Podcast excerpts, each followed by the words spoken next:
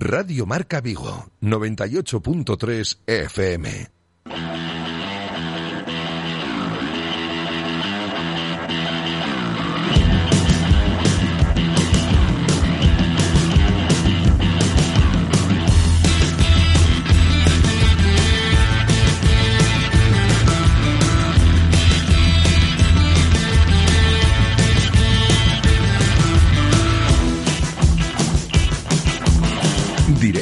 Marca Vigo. José Ribeiro.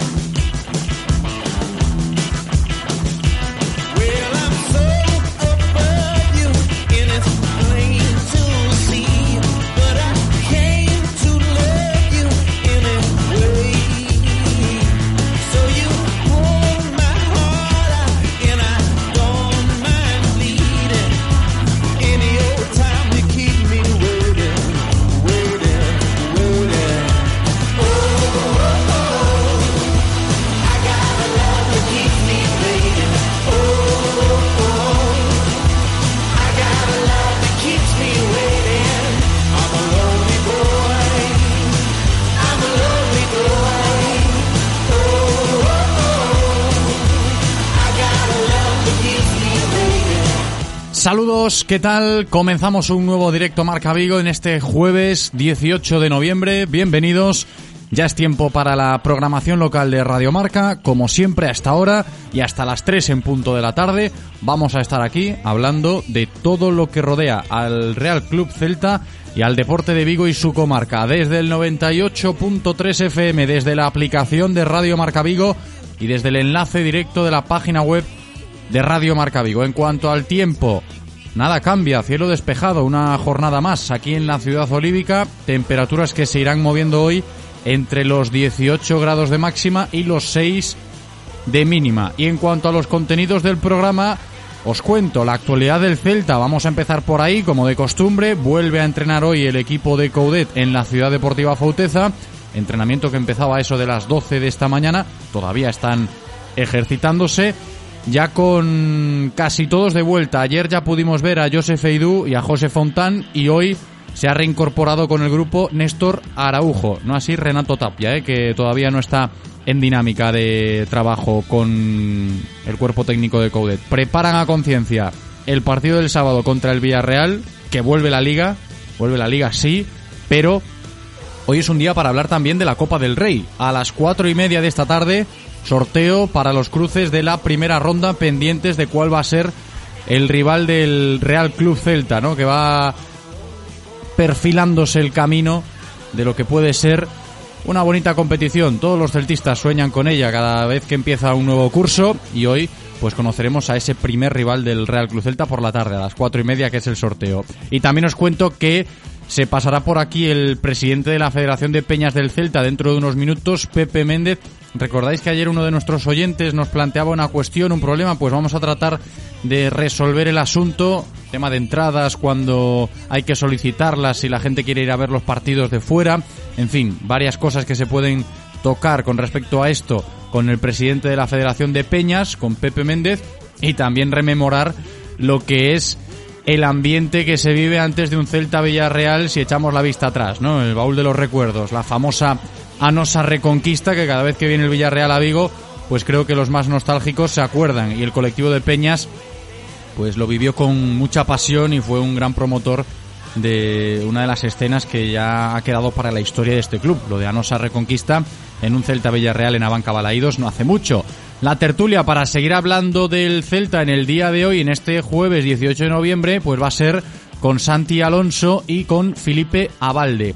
Pero al margen del Celta tenemos más cosas, ¿eh? como siempre en directo Marca Vigo, como todos los jueves, hablaremos de ciclismo. Va a venir por aquí Guillermo Janeiro, que tiene novedades, protagonistas, si me refiero a la Volta Galicia profesional, ¿eh? que vamos conociendo ya parte del recorrido, la importancia que va a tener el territorio vigués y de la comarca, hablando de esta cita histórica para el ciclismo gallego. Luego nos lo cuenta todo Guillermo Janeiro, con protagonista, ¿eh? que vamos a estar con el director técnico de la Volta a Galicia, con Kiko Martínez, y quién mejor que él para explicarnos un poquito cómo se va trazando todo ¿eh? en torno a este gran evento.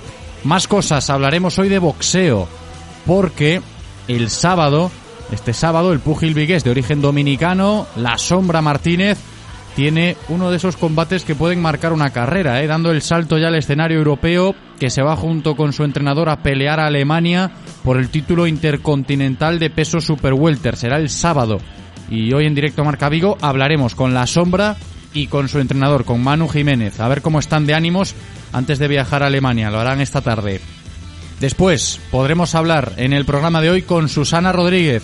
Nos va a atender para valorar lo que significa para ella la medalla de oro de la ciudad de Vigo que recibió el pasado lunes. También os cuento que vamos a recibir al director del centro comercial Vialia para conocer detalladamente el nuevo espacio público que inauguraron ayer, la plaza de la parte de arriba del centro comercial, que yo creo que está llamada a ser una de las zonas deportivas y de ocio de más influencia en nuestra ciudad, porque tiene muchísimas cosas, ¿eh? se pueden practicar muchos deportes en esa nueva plaza pública del centro comercial Vialia. Luego, luego nos lo va a explicar todo muy bien el director del centro, ¿eh? Juan Louro, que va a estar con nosotros en el programa de hoy, y terminaremos hablando de hockey aprovechando que estos días pues estamos pendientes de la selección española en el europeo de hockey sobre patines, trasladando esto al ámbito local. Vamos a estar con Marina Pérez, directiva y entrenadora del Traviesas Hockey Club, y nos contará pues cómo están yendo las cosas, ¿eh? por Traviesas, hablando de hockey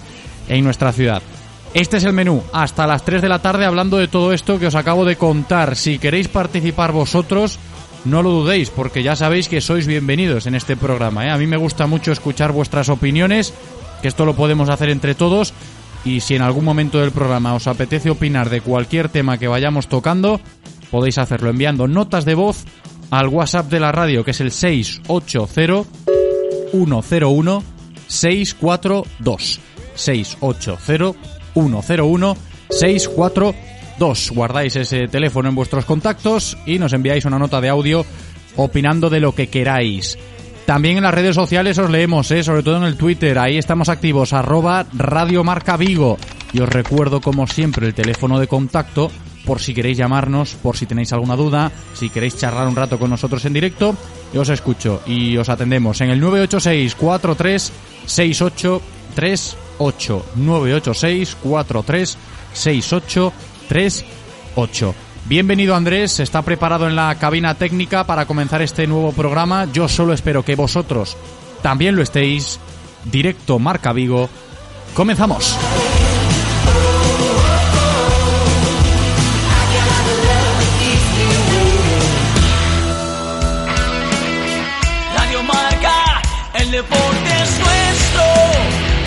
Marca. Si estás buscando automóvil de ocasión, llega la oportunidad que estabas esperando. Ven a Cara Outlet Vigo en el IFEBI y encuentra entre cerca de 700 vehículos el modelo que necesitas. Turismo, todoterreno, familiares, deportivos. Aprovecha el destocaje final de año de los concesionarios oficiales y benefíciate de los más espectaculares descuentos. Del 19 al 21 de noviembre, tu coche de ocasión está en el IFEBI. Cara Outlet Vigo, tu mejor opción de compra. Si pensamos en automóviles, hay fechas que marcan un antes y un después. 1909 nace Audi. 1916 nace BMW. 1926 nace Mercedes-Benz. 1982 nace Autorosas. Llegamos con la intención de ofrecerte la mejor experiencia automovilística con una amplia selección de marcas premium para que vivas y sientas la conducción. Autorosas. Ahora más que nunca seguimos apoyando el deporte vigués. Autorosas. Disfruta conduciendo. ¿Hay algún taller mecánico experto en neumáticos e mantemento a bo prezo? Habelos hailos. Atopei Rodi Motor Services, onde atoparás servizos de calidade ao mellor prezo. Con Rodi Motor Services, los mejores expertos muy cerca de ti y al mejor precio, a Velos Ailos. Infórmate de nuestras promociones en rodi.es. Rodi Motor Services. Motor de confianza. Todos los jueves a las 2 y cuarto en Radio Marca Vigo estamos al tanto de la actualidad del ciclismo gallego con Guillermo Janeiro y José Ribeiro. Entrevistas con los mejores ciclistas, repaso de las mejores competiciones y siempre de la mano de la Federación Gallega de Ciclismo.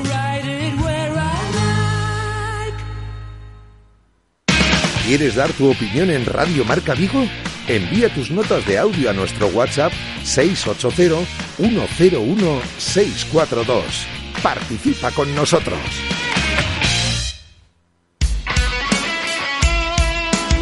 Radio Marca se emociona. Radio Marca.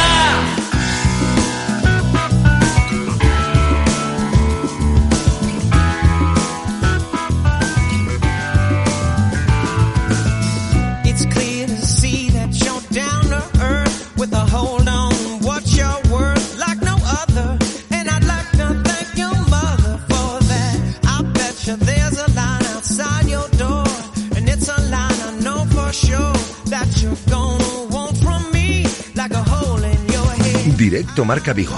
To be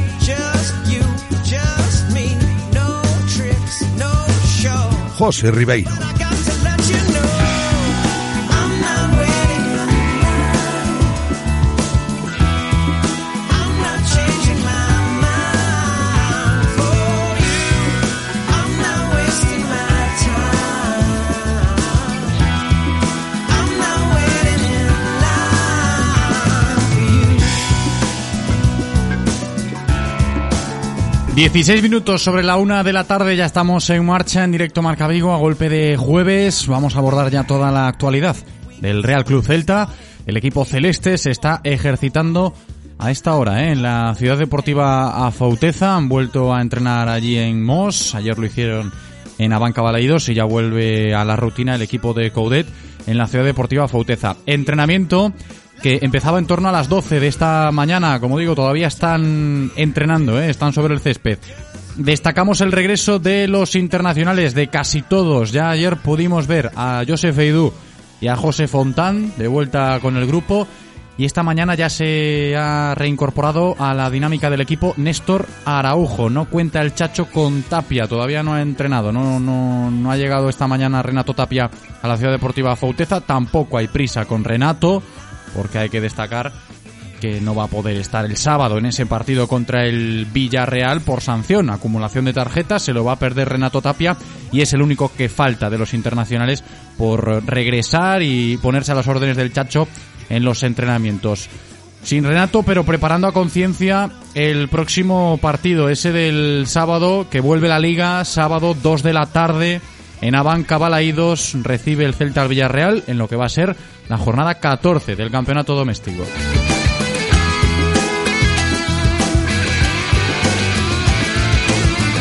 Hoy ya iremos perfilando ese partido, ese regreso del Campeonato Nacional de Liga, pero también en el día de hoy se tiene que hablar de la Copa del Rey. Esta tarde sorteo de la primera ronda del torneo copero, ya con los equipos del fútbol profesional dentro de los bombos, salvo los de la Supercopa, salvo el Real Madrid, el Atlético, el Athletic y el Barça, los cuatro exentos en esta primera ronda copera. El sorteo va a ser esta tarde a las cuatro y media, estaremos pendientes y luego ya en el espacio de marcador Vigo hablaremos de el partido que le toque al Celta, el rival. Los encuentros de esta primera ronda copera se van a celebrar los días 30 de noviembre, 1 de diciembre y 2 de diciembre. Le puede tocar al Celta uno de los 10 equipos de regional preferente, ¿eh? que ya sabemos que la Copa del Rey desde hace unas temporadas pues es una fiesta para los más modestos. ¿eh? Hay 10 equipos de regional preferente y de ahí para arriba pues veremos ¿eh? cuál es el rival del Celta, lo conoceremos esta tarde y en Marcador Vigo seguiremos abordando este asunto.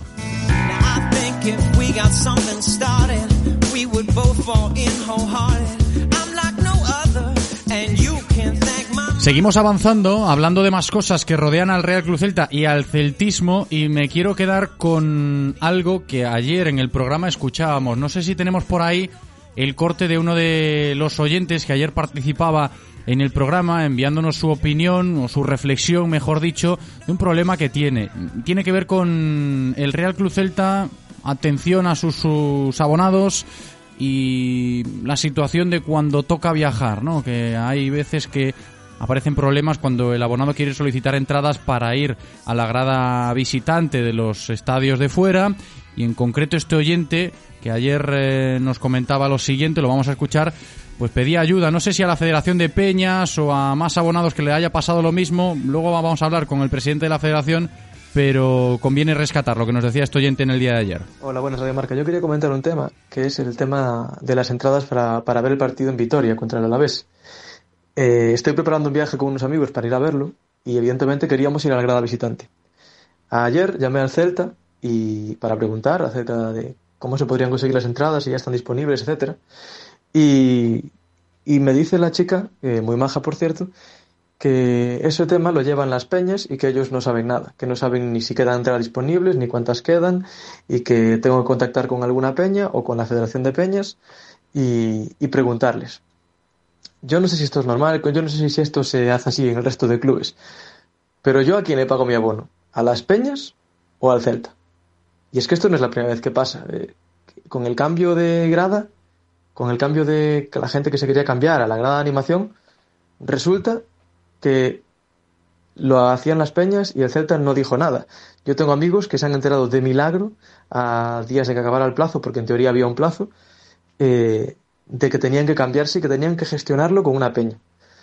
Yo no sé, eh, yo creo que es una más del club, igual estoy equivocado, no lo sé, pero yo creo que si yo, yo, yo le pago mi abono al Celta y estas cosas deberías gestionarlas el Celta. No delegarlo en peñas que hacen que sí, que hacen su trabajo y, y, hay que estar agradecidos porque siempre montan viajes, etcétera, pero yo creo que si yo le pago mi abono al Celta, es el Celta el que debería gestionar estas cosas. Venga, un saludo. Ahí estaba el oyente que nos decía esto en el día de ayer, ¿no? Yo creo que es una reflexión bastante interesante para abordar desde diferentes perspectivas y una de ellas puede ser la de la Federación de Peñas, que nosotros desde aquí también podemos ayudar, ¿no? Ofreciendo ese servicio, si hay alguien que tiene dudas, si podemos rescatar testimonios que ayuden a resolverlas, pues mejor. Voy a saludar ya al presidente de la Federación de Peñas del Real Cruz Celta, Pepe Méndez. ¿Qué tal, Pepe? ¿Cómo estás? Hola, muy bien, buenos, buenos, buenos días. Muy buenas. Bienvenido. Nos contaba esto eh, el oyente en el día de ayer y yo tenía mis dudas también. No sé si a vosotros os consta que también aparecen problemas como este cuando hay que organizar viajes, cuando hay que solicitar las entradas para la grada visitante de los estadios de fuera. Hay gente que se está encontrando con esto. Sí, vamos a ver. Eh, lógicamente, en parte sí, ten razón y en parte no. Explícome. Eh, nós, por exemplo, temos uns protocolos que nos marca a OND e os cuales cumplimos. Que sucede? Que nós, unha vez que pechemos, normalmente eh, sempre houve entradas e haberá entradas para os abonados do Real Cruz Celta. O que pasa co Real Cruz Celta sempre as pon o luns da semana do partido. Me explico? Uh -huh. Nos por protocolo eh, rematan os pazos os vendres. entonces o luns Sempre, o clube pon as entradas a, dispo, a, dispo, a disposición do, dos abonados. Sempre o fixo así ata agora. Entón, eh, penso que para este partido vai facer igual, ou polo menos é o que eu teño entendido. Que sucede? Que, lóxicamente, non só podemos despachar entradas, pois pues, chico, por, por, por, por orden do ND, eh, a través do noso protocolo. Si nos, nos dice, nos dice a AND que podemos despachar entradas abonados, inconveniente ningún, con, que nos manden, con que nos manden a identificación como que é un abonado, que problema temos? A cuestión é esa, de que nos procede que por protocolo non podemos facelo. Pero xa digo, o clube, aparte, eh, seguro, o partido luns vai por entradas a da gradación visitante para, para os abonados, eso seguro. Pero ten que ser abonado, uh -huh. me explico? Sí, sí. Non pode ser un aficionado calquera, ten que ser abonado. Vale, yo creo, creo, yo creo que le ha quedado claro, ¿no?, al oyente. Por protocolo tampouco pode vender entradas a xente que a, persoas que non son abonadas. Vale, vale, correcto. Pues fijaos ahí, resolvemos la duda que aparecía en el día de ayer y nos lo explica el presidente de la Federación de Peñas del Celta. A ver si el próximo lunes, pues como nos dice Pepe, este oyente puede encontrar la, la solución que demandaba. Otra historia es lo del partido de este sábado, ¿no, Pepe? Porque, claro, viene el Villarreal y, yo soy de los que echa de menos cada vez que viene el Villarreal a Vigo lo del ambiente de Anosa Reconquista. No estamos en eso, ¿no? Quizás no hay necesidad, pero ha quedado ahí en la retina de todos. Y lo que hicieron las peñas eh, en aquella movilización, en aquella previa, pues eh, yo creo que se va a recordar por siempre. Sí, vamos a ver, lo que pasa é que son situacións distintas, momentos distintos, eh, e todo, todo non é nada igual Mm, naquel momento necesitamos dar un cambio radical porque lóxicamente os resultados eh, non acompañaban e estamos en o sea, en posto de descenso, ahora mesmo non estamos en posto de descenso, estamos aí, pero bueno, na situación, o sea, daquela había menos partidos, hoxe ainda temos un margen bastante importante porque non acabou nin a primeira volta siquera, en fin, pero bueno, a situación despois tamén teñemos temos o inconveniente de que naquele momento pues, non había o problema que temos ahora de COVID, agora temos un problema de COVID e lóxicamente hai que aproveitar os momentos eh, digamos eh, claves, non? entonces o mellor, pois isto por sorte de graza, o gallá que non, pois o mellor faltando 4, 5, 6 partidos uh, para rematar a liga, pois o gallá que non volvo a insistir, pois ahora habrá que retomalo, non? Porque lóxicamente cando verdadeiramente vamos a ver se si é, necesidade, é necesario que o equipo no, eh, se note a nosa que de por sí se está notando, non, ca cada animación, pero a ver se se nota moito máis a nosa presencia, non? Eh, como se fixo nese día, no, no seu momento, nese día e nos posteriores, porque a partir de aí houve algunha quedada máis, non? Que verdadeiramente, bueno, pois queda aí na retina e todo o mundo se acorda dela e penso que todo o mundo, se é necesario, vai a apoiar, eso está claro. ¿Qué te parece, Pepe, ahora que lo dices, lo de la grada de animación, cómo está funcionando? Ben, moi ben, eu verdadeiramente vamos a ver, incluso penso que se están incluso notando bastante máis co respecto a nos anteriores, non o sei, veio a miña percepción, pero non, pero eh, me dá esa impresión, non, de que a verdadeiramente que a xente está moi moi moi comprometida co, co tema da animación, eh? e, bueno, xa non, xa non é contra Barcelona independentemente das remontadas, non? sino o anterior tamén, eh, se notou moitísimo, e, e, vamos, desde que empezou outra vez, digamos, que quedou un pouco pechada xa, e, a grada e tal, pois eu penso que se está notando moitísimo, non? Xa é te digo, independentemente do Fútbol Club Barcelona, que, bueno, que o resultado aí foi o que foi, e todo animou, non? Pero nos partidos anteriores se está notando, non? A grada de animación. Eu penso que é unha gran idea, non? Uh -huh. Sí, a ver, que hubo mucha demanda y se generó mucho bombo, hablando así coloquialmente, en torno a la creación de esa grada que se reubicó y demás, pero que ahora parece que ya está afincada de nuevo en esa zona del estadio, en Río Bajo, cerca de la grada de gol. Y además, Pepe, los jugadores lo saben, siempre que acaban los partidos, al menos los dos últimos, se van para allí, ¿no? Que ellos lo notan y creo que también desde dentro, a nivel de partido, de generar ambiente y demás, se agradece, ¿no? Ellos lo agradecen. Sí, eso está claro, vamos a ver, eh, naquel, naqueles momentos, pois todos os xogadores non eh, se deron, o sea, se deron conta, non manifestáronse eh, do poder da grada, non do, do poder da animación. Entón, lóxicamente, penso que eso de agradecer. E eles sempre foron despois, o partido sempre foron ali a dar as grazas, non? Igual que fixeron contra bastante. Entón, eu penso que eso sí, sí se nota, e sobre todo os xogadores, non? Porque, ao fin e ao cabo, necesitanse personas que, a da verdade, eh, cos seus sentimentos, que se nos nos da grada e eles desde o campo, eh, pois, bueno, eh, se nota moito máis, non? Ese ver, ver, ver ese apoio que che dan.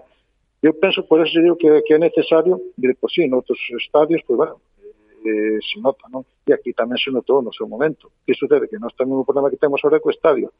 Se, si se o Gallá, eh, unha vez, unha vez xa quede pechado xa o estadio, a grada de marcador que quede xa habilitada, eu penso que se pode montar, digamos, unha boa grada aí, non? De animación. Uh -huh. Sí, tiene toda la pinta que sería la ubicación ideal, pero a ver cuándo, ¿no, Pepe? A ver cuándo terminan esas obras de Abanca Balaidos y podemos ver pues cómo queda el estadio acabado. Creo que todavía queda mucho, por desgracia, pero bueno. Presidente de la Federación de Peñas del Celta, Pepe Méndez, gracias por atendernos y por explicarnos el asunto al principio. Muchas gracias, Pepe, un abrazo. Nada, muchas gracias, muchas gracias a ustedes. Un saludo.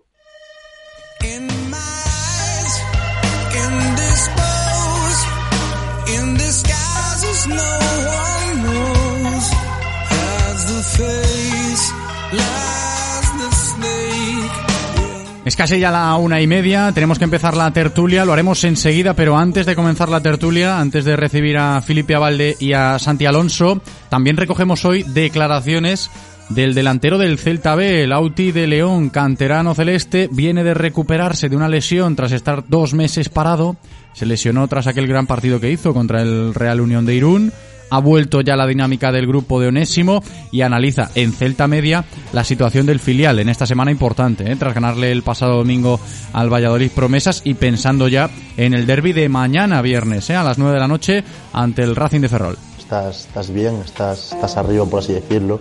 Una buena actuación y pues te fastidia el hecho de, de, de, caer en una lesión y bueno, perderte dos meses, dos meses y medio de, de, competición tras, como te digo, una buena actuación, pero mejor que te pase después de una buena actuación donde has jugado bien y has participado bien, a que te pase después de estar cinco meses sin jugar que al final vas a volver peor. Te diría que no, pero, pero sí es un poco, un poco duro porque yo me encontraba bien, me encontraba bien para entrenar, bien para estar con los compañeros, pero cada vez que lo intentaba pues recaía, me, me surgía alguna molestia y es difícil, es más, más duro en el aspecto psicológico que en el físico, porque es una lesión que no te impide pues correr, no te impide trotar, no te impide tocar balón con excesiva fuerza, pero bueno, al final algunos gestos sí que, sí que los notas y pues te echan un poquito para atrás.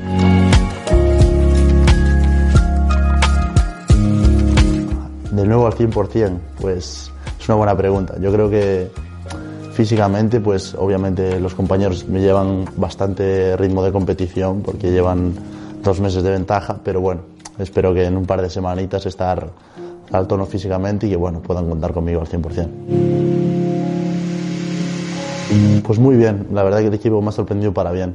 Es verdad que empezamos un poco con dudas, con, con, malos, con malos resultados, pero sí que es verdad que el equipo ha cogido un impulso, ha espabilado, ha ganado a gente de arriba, ha competido con todos y es un equipo que yo creo que, bueno, que va a dar que hablar.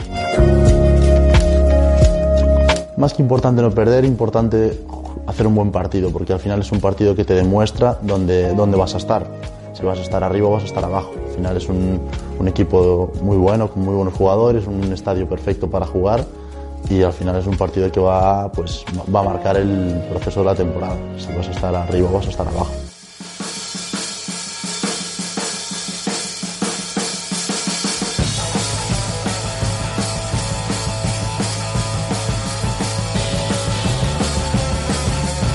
Positivo, ¿eh? que vuelva Lauti de León ya recuperado de su lesión y que mantenga su progresión. Que, oye, nunca está de más tener a los canteranos en plena forma por si hay que echar mano de ellos de cara al primer equipo. Por cierto, destaca lo de Gabri Veiga. Esta semana ha vuelto a, entrenar bastante con el primer equipo. Veremos cómo lo gestiona Eduardo Coudet, lo de Gabri. Vamos a empezar ya la tertulia. Venga, que están preparados eh, Felipe Abalde y Santi Alonso y tenemos que seguir hablando del Real Cruz Celta, del sorteo de Copa, a ver qué nos imaginamos para la tarde, del regreso de la Liga, partido contra el Villarreal, qué ambiente se respira. En definitiva, todos los temas que tenemos encima de la mesa en una nueva tertulia aquí en directo Marca Vigo. Rodi Motor Services patrocina la tertulia del Celta. Tertulia del Celta que como siempre cuenta con el respaldo de Rodi Motor Services, la nueva cadena de talleres especialistas en neumáticos y mantenimiento de nuestros vehículos que nos ofrece todo al mejor precio y si no me creéis a mí lo tenéis todo bien explicado en su página web rodi.es. Saludo ya a Felipe Abalde, ¿qué tal Felipe? ¿Cómo estás? ¿Qué tal José Bodía? Y enseguida saludaremos también a Santi Alonso, ¿eh? para darle más forma a esta tertulia con más voces en el día en el cual se habla de el regreso de la liga sí, porque ya mañana estaremos en modo de previa de partido, pero también eh, de la Copa del Rey. Felipe, yo no sé si tienes tu gusanillo de la Copa, yo creo que el celtismo agradece que haya llegado este momento, ¿no? Para poder hablar de una competición, no sé si le ponemos un objetivo claro o si vamos a ser más cautos, pero es una competición que siempre ilusiona a la gente, ¿no? eu creo que non hai non hai celtista que non teña gusanillo de copa, ¿no? Cando chegan estas estas eliminatorias. Eh, podemos decir que foi a competición que nos deu as grandes ledicias, quitando este ano da, da Europa League, que foi algo excepcional, pero a Copa foi a única competición que nos deu eh, casi ledicias totais, vamos decir casi porque nunca nunca tivemos o éxito de, de cada nada. Jugar una pero, final es un sa, casi, ¿no? No, exactamente. Claro. O, bueno, mínimamente, xa non falo de finais, tamén de semifinais que foron así un pouco ah, verdad, intensas, última, sí, sí, eh, sí. emocionantes, pois pues, bueno, eh, a Copa sempre está aí. Eh, digamos que unha vía para que os equipos eh, eh, chamados non grandes ou, ou de primer nivel, se queremos dicirlo así, poidan colarse pois eh, nunha final e poder conseguir un título, xa que, por exemplo, por vía liga, pois está bastante bastante máis complicado. Entón, bueno, a Copa é unha vía que se nos abre tanto a nós como a todos os equipos eh, modestos ou de media tabla e hai que estar ilusionados hasta hasta que quedemos fora. Yo creo que Santi Alonso también estará ilusionado con esto de la Copa del Rey. A ver qué opina. Santi, ¿qué tal? Hola, muy buenas, ¿qué tal? ¿Cómo estáis? Muy buenas, Pues sí, hombre. un, un poquito ilusionado sí que uno tiene que estar, más que nada porque la liga no está yendo para ilusionar demasiado por el momento, entonces a ver si la Copa nos da, nos da alguna que otra alegría. Es un poco lo que estabais comentando, es una competición que, que le viene bien, además yo creo que viene bien a todos los niveles, este año incluso un poquito mejor por esa cuestión de que la liga parece que ya se nos escapan los objetivos, digamos, más ambiciosos, entonces pues tener un poquito de ambición, tenerla también en la Copa e intentar también que, obviamente en estas primeras eh, eliminatorias, pues que entre gente a jugar, que entre gente que te pueda sorprender, que entre gente que está un poquito más apartada y, y ver un poquito también ese, ese fondo de armario que se presumía que este año íbamos a tener más y que esta ahora nos está viendo demasiado, pues ver todos esos factores también te da un poquito más de vidilla, un- algo diferente, un ritmo diferente, más partidos, eso siempre, siempre es más entretenido. que los días de sorteo, hoy por la tarde se va a realizar ese sorteo de primera ronda de Copa del Rey, a mí me gustan por el tema de conocer equipos que igual pues normalmente no, no ves o no estás acostumbrado, además con el formato de la Sí. Copa del Rey desde hace unas cuantas temporadas que vienen equipos de abajo, de regional preferente hacia arriba, categorías de fútbol no profesional que se pueden enfrentar, ¿no? Estos equipos a equipos de primera división y claro, por escoger alguno, no sé si vosotros tenéis eh, algo perfilado ya, mm, hablo del rival que le toque esta tarde al Real Cruz Celta para empezar esta Copa del Rey 21-22. A mí se me pasa por la cabeza, por eso el morbo, ¿eh? lo del Victoria Coruñés, que estaría bien, ¿no? Que, que el Celta pues fuese a jugar a Coruña contra el Victoria, que por cierto, qué fiesta celebraron, ¿eh? Ayer no es para menos, ¿no? Un equipo de categoría regional que se mete en, en Copa del Rey, que puede recibir a un primera, por lo del morbo, estaría bien, ¿no? Hablando de los vecinos del norte, que el Celta fuese para allí. Además, fijaos, ayer hablábamos de Diego Pampín y Diego Pampín guarda cariño a ese club, ¿no? Que empezó a jugar allí, él es coruñés de Oleiros, eh, empezó a jugar en el Victoria y estaría guay. A partir de ahí, oye, eh, esa ronda es obligatoria pasarla para el Real Cruz Celta, toque quien toque, Felipe. Home, todo fai pensar que, que o tocar un equipo de moito menos nivel o Celta non debería ter problemas para pasar a ronda pero claro, este o discurso que se se pode votar votar de, de fronte, ¿no? É dicir, mm, ti comentabas o do Vitoria Polo de morbo, bueno, pois eh, eu penso que neses, neses morbos tes moito máis que perder que moito máis que gañar, porque gañar, digamos que é unha obriga ou é casi o que todo o mundo prevé, pero ti imagínate que pois o Vitoria dá unha machada e, e che dá unha ah, bueno, labazada. Bueno, pois e che dá unha labazada, tamén, bueno, por eso ser, digo, eu, bueno, esto concordo contigo porque botándolle unha ollada pola mañán aos, aos así os rivais que posibles que podía ter o Celta, que, que teño que dicir que, que, que hai equipos que nin coñezo, decir. No, sí, a ver, te ponen un equipo de preferente de Andalucía, hai moitos que non coñeces, no, eu como son de facer país tamén penso que as únicas opcións eh, galegas que había era o Vitoria e, e o Arenteiro pois bueno, eh, eu por facer unha xornada mm, lúdico-deportiva gastronómica, pois me iría un día a Carballiño ali, unha tapa de polvo polo mediodía e unha xornada en, en Carballiño mirando o partido, pois non, non me importaría tampouco, quedamos no país e vou que o Celta xogue noutras zonas que non sea Vigo, porque hai moito celtismo eh, polo país, e bueno, é unha forma tamén pois eh, de darlle oportunidade a eses celtistas que están un pouco na diáspora de, de poder ver os equipo, ¿no? Que luego, ojo, Santi, hablando de los rivales que le pueden tocar al Celta en esta primera ronda de Copa, también hay que tener muy en cuenta lo- de los terrenos de juego, ¿eh? porque el año pasado sí, lo celebraron en Llanera porque había tocado, ¿no? Lo recordaréis en esa primera ronda, la Unión Deportiva Sí. Llanera, equipo modesto, ahí cerca de Oviedo, y tuvieron que jugar en el campo del Real Oviedo, en el estadio del Tartiere. Y entonces eso condiciona Sí, mucho, ¿eh? eso el Celta también lo tiene que valorar. Sí, son estas estas rondas, como tú dices, son son muy interesantes por ese nivel de conocimiento de los equipos de base. Y yo creo que es el sentido de la Copa del Rey. Una Copa del Rey como estaba anteriormente no tiene ningún sentido. Una Copa del Rey que acaba ganando el Madrid y el Barcelona en partidos a doble, a doble eliminatorias a doble partido, sin entrar todos estos equipos no tiene ningún sentido. Esto ya es una Copa del Rey que tiene sentido y que incluso las sorpresas o incluso las eliminaciones, porque no olvidemos que al Celta lo han eliminado los dos últimos años pues equipos de, de menor categoría eh, y eso pues dentro de lo que cabe, obviamente para el Celta no es una alegría, pero para la competición sí que es una alegría. Ver que hay equipos de inferior categoría que pueden dar la sorpresa, que pueden ganar. Y sí, hombre, ojalá, ojalá el Celta estará deseando que le toque el Victoria, el Celta estará deseando quedarse en Galicia. A mí me gusta esta ronda porque también me da clases de geografía, que la tengo bastante, bastante verdad, olvidada. es verdad. Y me, me sirve para descubrir eh, pueblos, me sirve para descubrir ciudades, incluso me sirve para descubrir zonas que las tengo un poquito perdidas. Y oye, mira, ya simplemente con eso ya nos da, es lo que hablaba un poquito antes, un aire nuevo, una, una ambición nueva ver cuestiones diferentes a la que es la rutina, dentro de la rutina de la liga, pues ahora tenemos una cuestión diferente, un, un aliciente diferente y ojalá, ojalá sea una eliminatoria, pues eso, entretenida, porque eh, es muy bonito ver también que, porque a veces nos olvidamos de lo que genera el fútbol de primera división. Y es muy bonito ver cómo zonas donde no están acostumbrados a ver eh, fútbol de primera división o fútbol de segunda división, fútbol profesional, en definitiva, pues eh, viven estas eliminatorias, cómo las viven, hablar con los equipos, hablar con, las, con los, las ciudades, los pueblos de donde son estos equipos. Todo eso es fundamental, yo creo, para mantener viva esta competición y en, el fondo para mantener vivo también esto del fútbol, que está creado, digamos, el, la pantalla principal, que es el fútbol profesional, pero lo que hay por debajo es fundamental para, para como hablabas ahora de, de Pampín, para esa generación de jugadores, para sacar jugadores, para, para mantener esto vivo, porque esto es un deporte, es un deporte que empieza por la base y llega hasta arriba. Ahora estamos muy centrados siempre en la zona alta, digamos, en la zona que se ve del iceberg, pero ver de vez en cuando, bucear de vez en cuando en la, en la zona baja del iceberg está, está muy bien, está muy entretenido. Es que eh, también tenemos que valorar no solo el hecho de que es atractiva la Copa del Rey para el aficionado, porque, como dice Santi, para mí es un acierto ¿eh? hablar a día de hoy de una Copa del Rey con este formato, ¿no? Que el Celta tenga que esperar esta tarde para conocer a un rival que igual no lo conoce, ¿no? Que igual pues es desconocido para los jugadores, para el cuerpo técnico, para la afición, porque es un equipo preferente de, de un sitio lejano, en fin.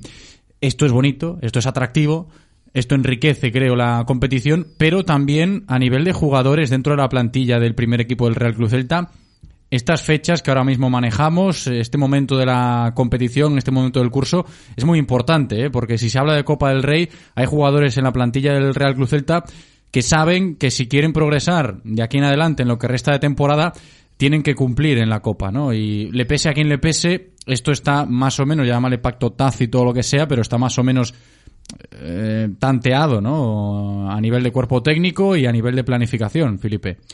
Sí, concordo que, co que comentas, eu penso que todo o mundo está de acordo en que este sistema de, de Copa do Rei fai a competición moito máis atractiva e, e para o espectador e para a competición en sí é, é todo un acerto, non? É dicir, estaba moi viciada a competición eh, da Copa do Rei con estes sorteos casi enlatados que xa prácticamente te iban eh, endereitando a que rival uh -huh. te tiñas que enfrontar, non? Eh, penso que o, o espectador pois está un pouco farto dese, dese tema. Entón, bueno, pois este novo formato eh, é eh, un acerto, pode ser unha ledicia para para cidades eh, que non están acostumbradas a, a ver fútbol de primeira división. Espero que tío de mandarlos a Vitoria non fora por iso, ¿no? facendo chascarrido, pero bueno... Eh, que se quere se pode hacer desde... desde bueno, é unha realidade. Un, desde el un, respeto e la salud, pero ¿no? no que allí no, en Coruña pues no tienen fútbol de primera, entonces mm, igual con no, la Copa... Non estamos mentindo tampouco, ¿no? Pero bueno, pero quitando iso, es decir, iso por un lado polo, polo tema da competición eh, e polo estritamente deportivo eh, texto da razón, ¿no? A Copa do Rei sempre foi pois unha, unha competición eh, para darlle minutos a eses xogadores que non contan de inicio na liga, ¿no? que están un pouco aí na sombra, eh, no Celta pois os, os xogadores eh, do B, os, os Baeza, todos os xogadores que non dispoñen de minutos, é unha forma pois de Ojo Rubén Blanco tamén, eh, que Exactamente. Bueno, pero Rubén Blanco xa non é unha cuestión, decir, o, o, a, a posición de porteiro, digamos, non é que sea que teñas que demostrar nada ou que ou que non convise decir, é que é un sí, problema pero por de lo menos tantear como está Rubén, ¿no? Sí, non sabemos no, como está Rubén este año. No, tanto para para o destrador e para os contratados para como está Rubén e para él mismo, ¿no? para claro. a confianza, porque mm, digamos que a posición de portero eh, é unha posición na que mm, moitísimo porcentaxe a confianza do propio xogador, ¿no? a nivel de,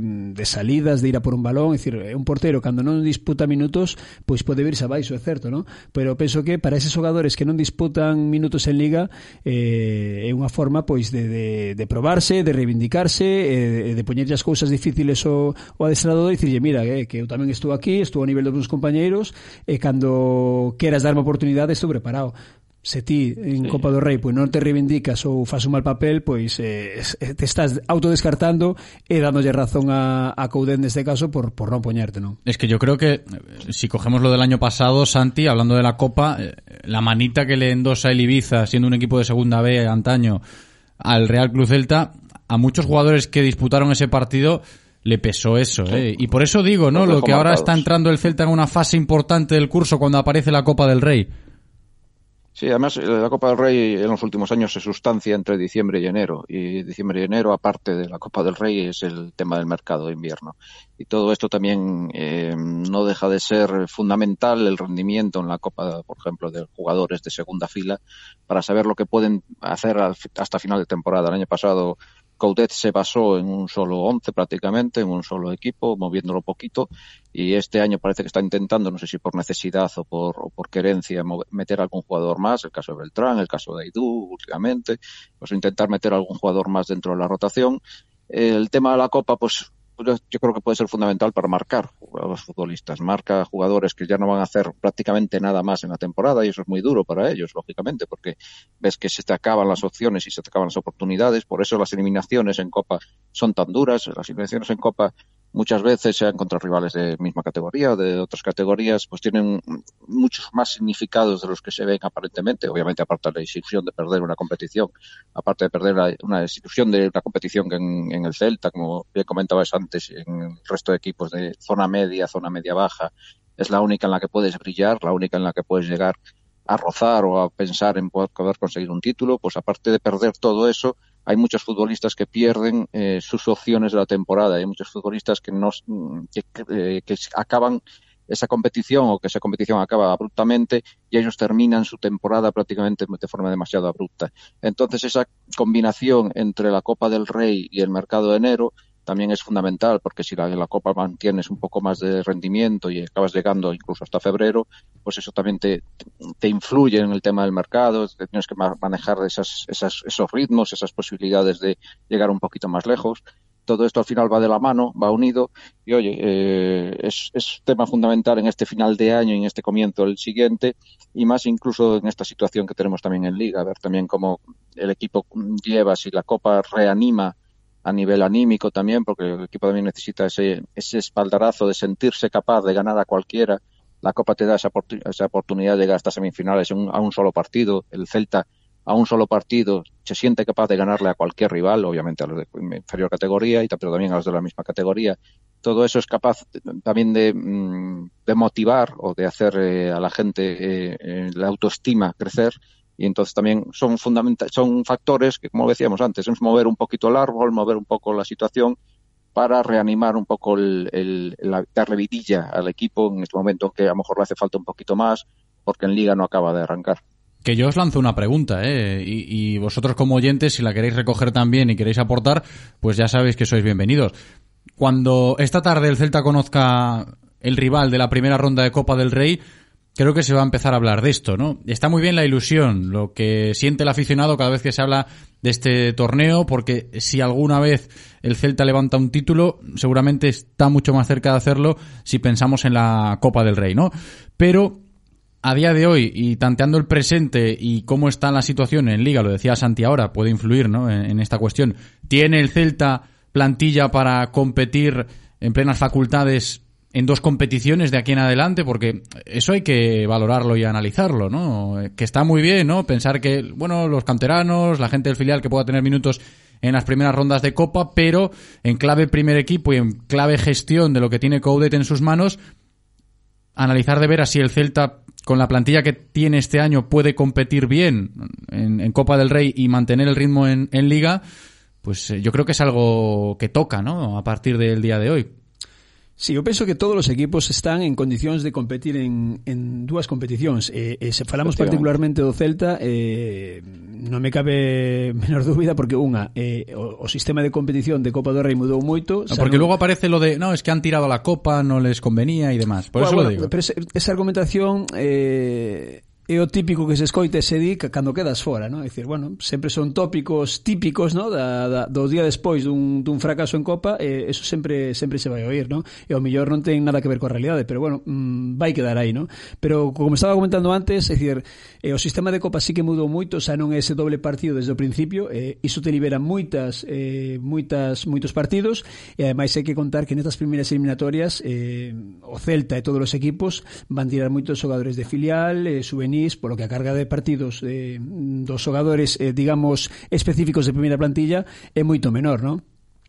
Temos eh, o caso de outras tempadas nas que estuvemos xogando Copa do Rei hasta o final, Europa League hasta o final, e, e, en Liga hasta o final. Bueno, a igual era unha plantilla moito moito máis ampla, pero por ano que nos toca, mm, a mí non me cabe menor dúbida. É dicir, a Copa do Rei é unha competición que se vai cociñando ilusión, eh, cocción lenta, moi morniña, ¿no? É dicir, a medida que vas pasando eliminatorias, eh, a ilusión da xente, da plantilla, pois vai vai increchendo, pero digamos o que é a exigencia de, de minutos dos xogadores eh, que se disputan, disputan disputan os partidos de, de Liga hasta as últimas eliminatorias casi non, non sucede, non? É dicir, mm, mm, sorprenderíame moito Coudet que mm, non sei quen vai tocar, pero cualquier equipo de primeiro ou segunda ref este ano e, e fose conce titular a xogar a Copa, non? Non creo que faga iso nin esta, nin na seguinte, nin na seguinte eliminatoria se pasamos esta, non? É dicir, mentas que sean rivais de menor entidade eh, poderás gañar, poderás empatar ou poderás perder, pero mm, penso que a idea de Coudet é darlle minutos aos xogadores que menos disputan en Liga uh -huh. eh, completando convocatorias e alineacións con xogadores juvenis e xogadores do, do filial. Para Felipe, el Celta de Coudet este año tiene plantilla de sobra para competir bien en las dos competiciones. Santi.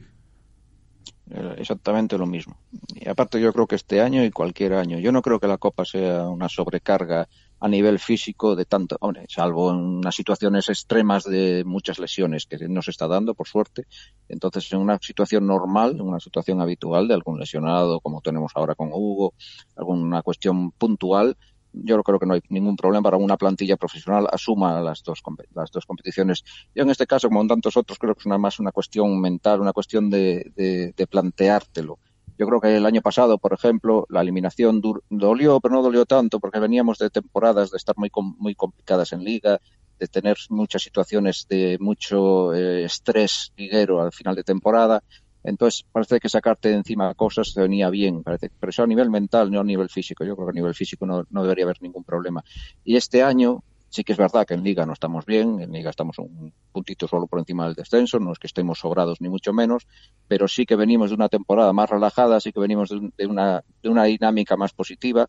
Obviamente todavía tenemos que demostrarlo este año, pero sí que tenemos esa dinámica última y yo creo que a nivel mental sí que ha cambiado eso. Sí que pensamos que en la Copa podemos llegar más lejos. Sí que nos dolería más a ese nivel el, el tema de una eliminación prematura, te digo, en esta primera ronda o en la segunda. Llegar hasta enero, por lo menos, peleártelo en enero, llegar a pelearlo con equipos de tu nivel eh, clasificatorio, con equipos de tu nivel de categoría, o por lo menos una ronda, una ronda avanzada.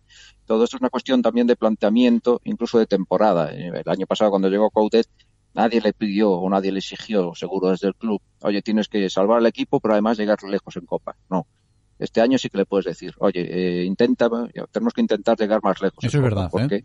en Liga tenemos por ahí y este año sí que podemos tener un poquito más de recorrido en Copa del Rey.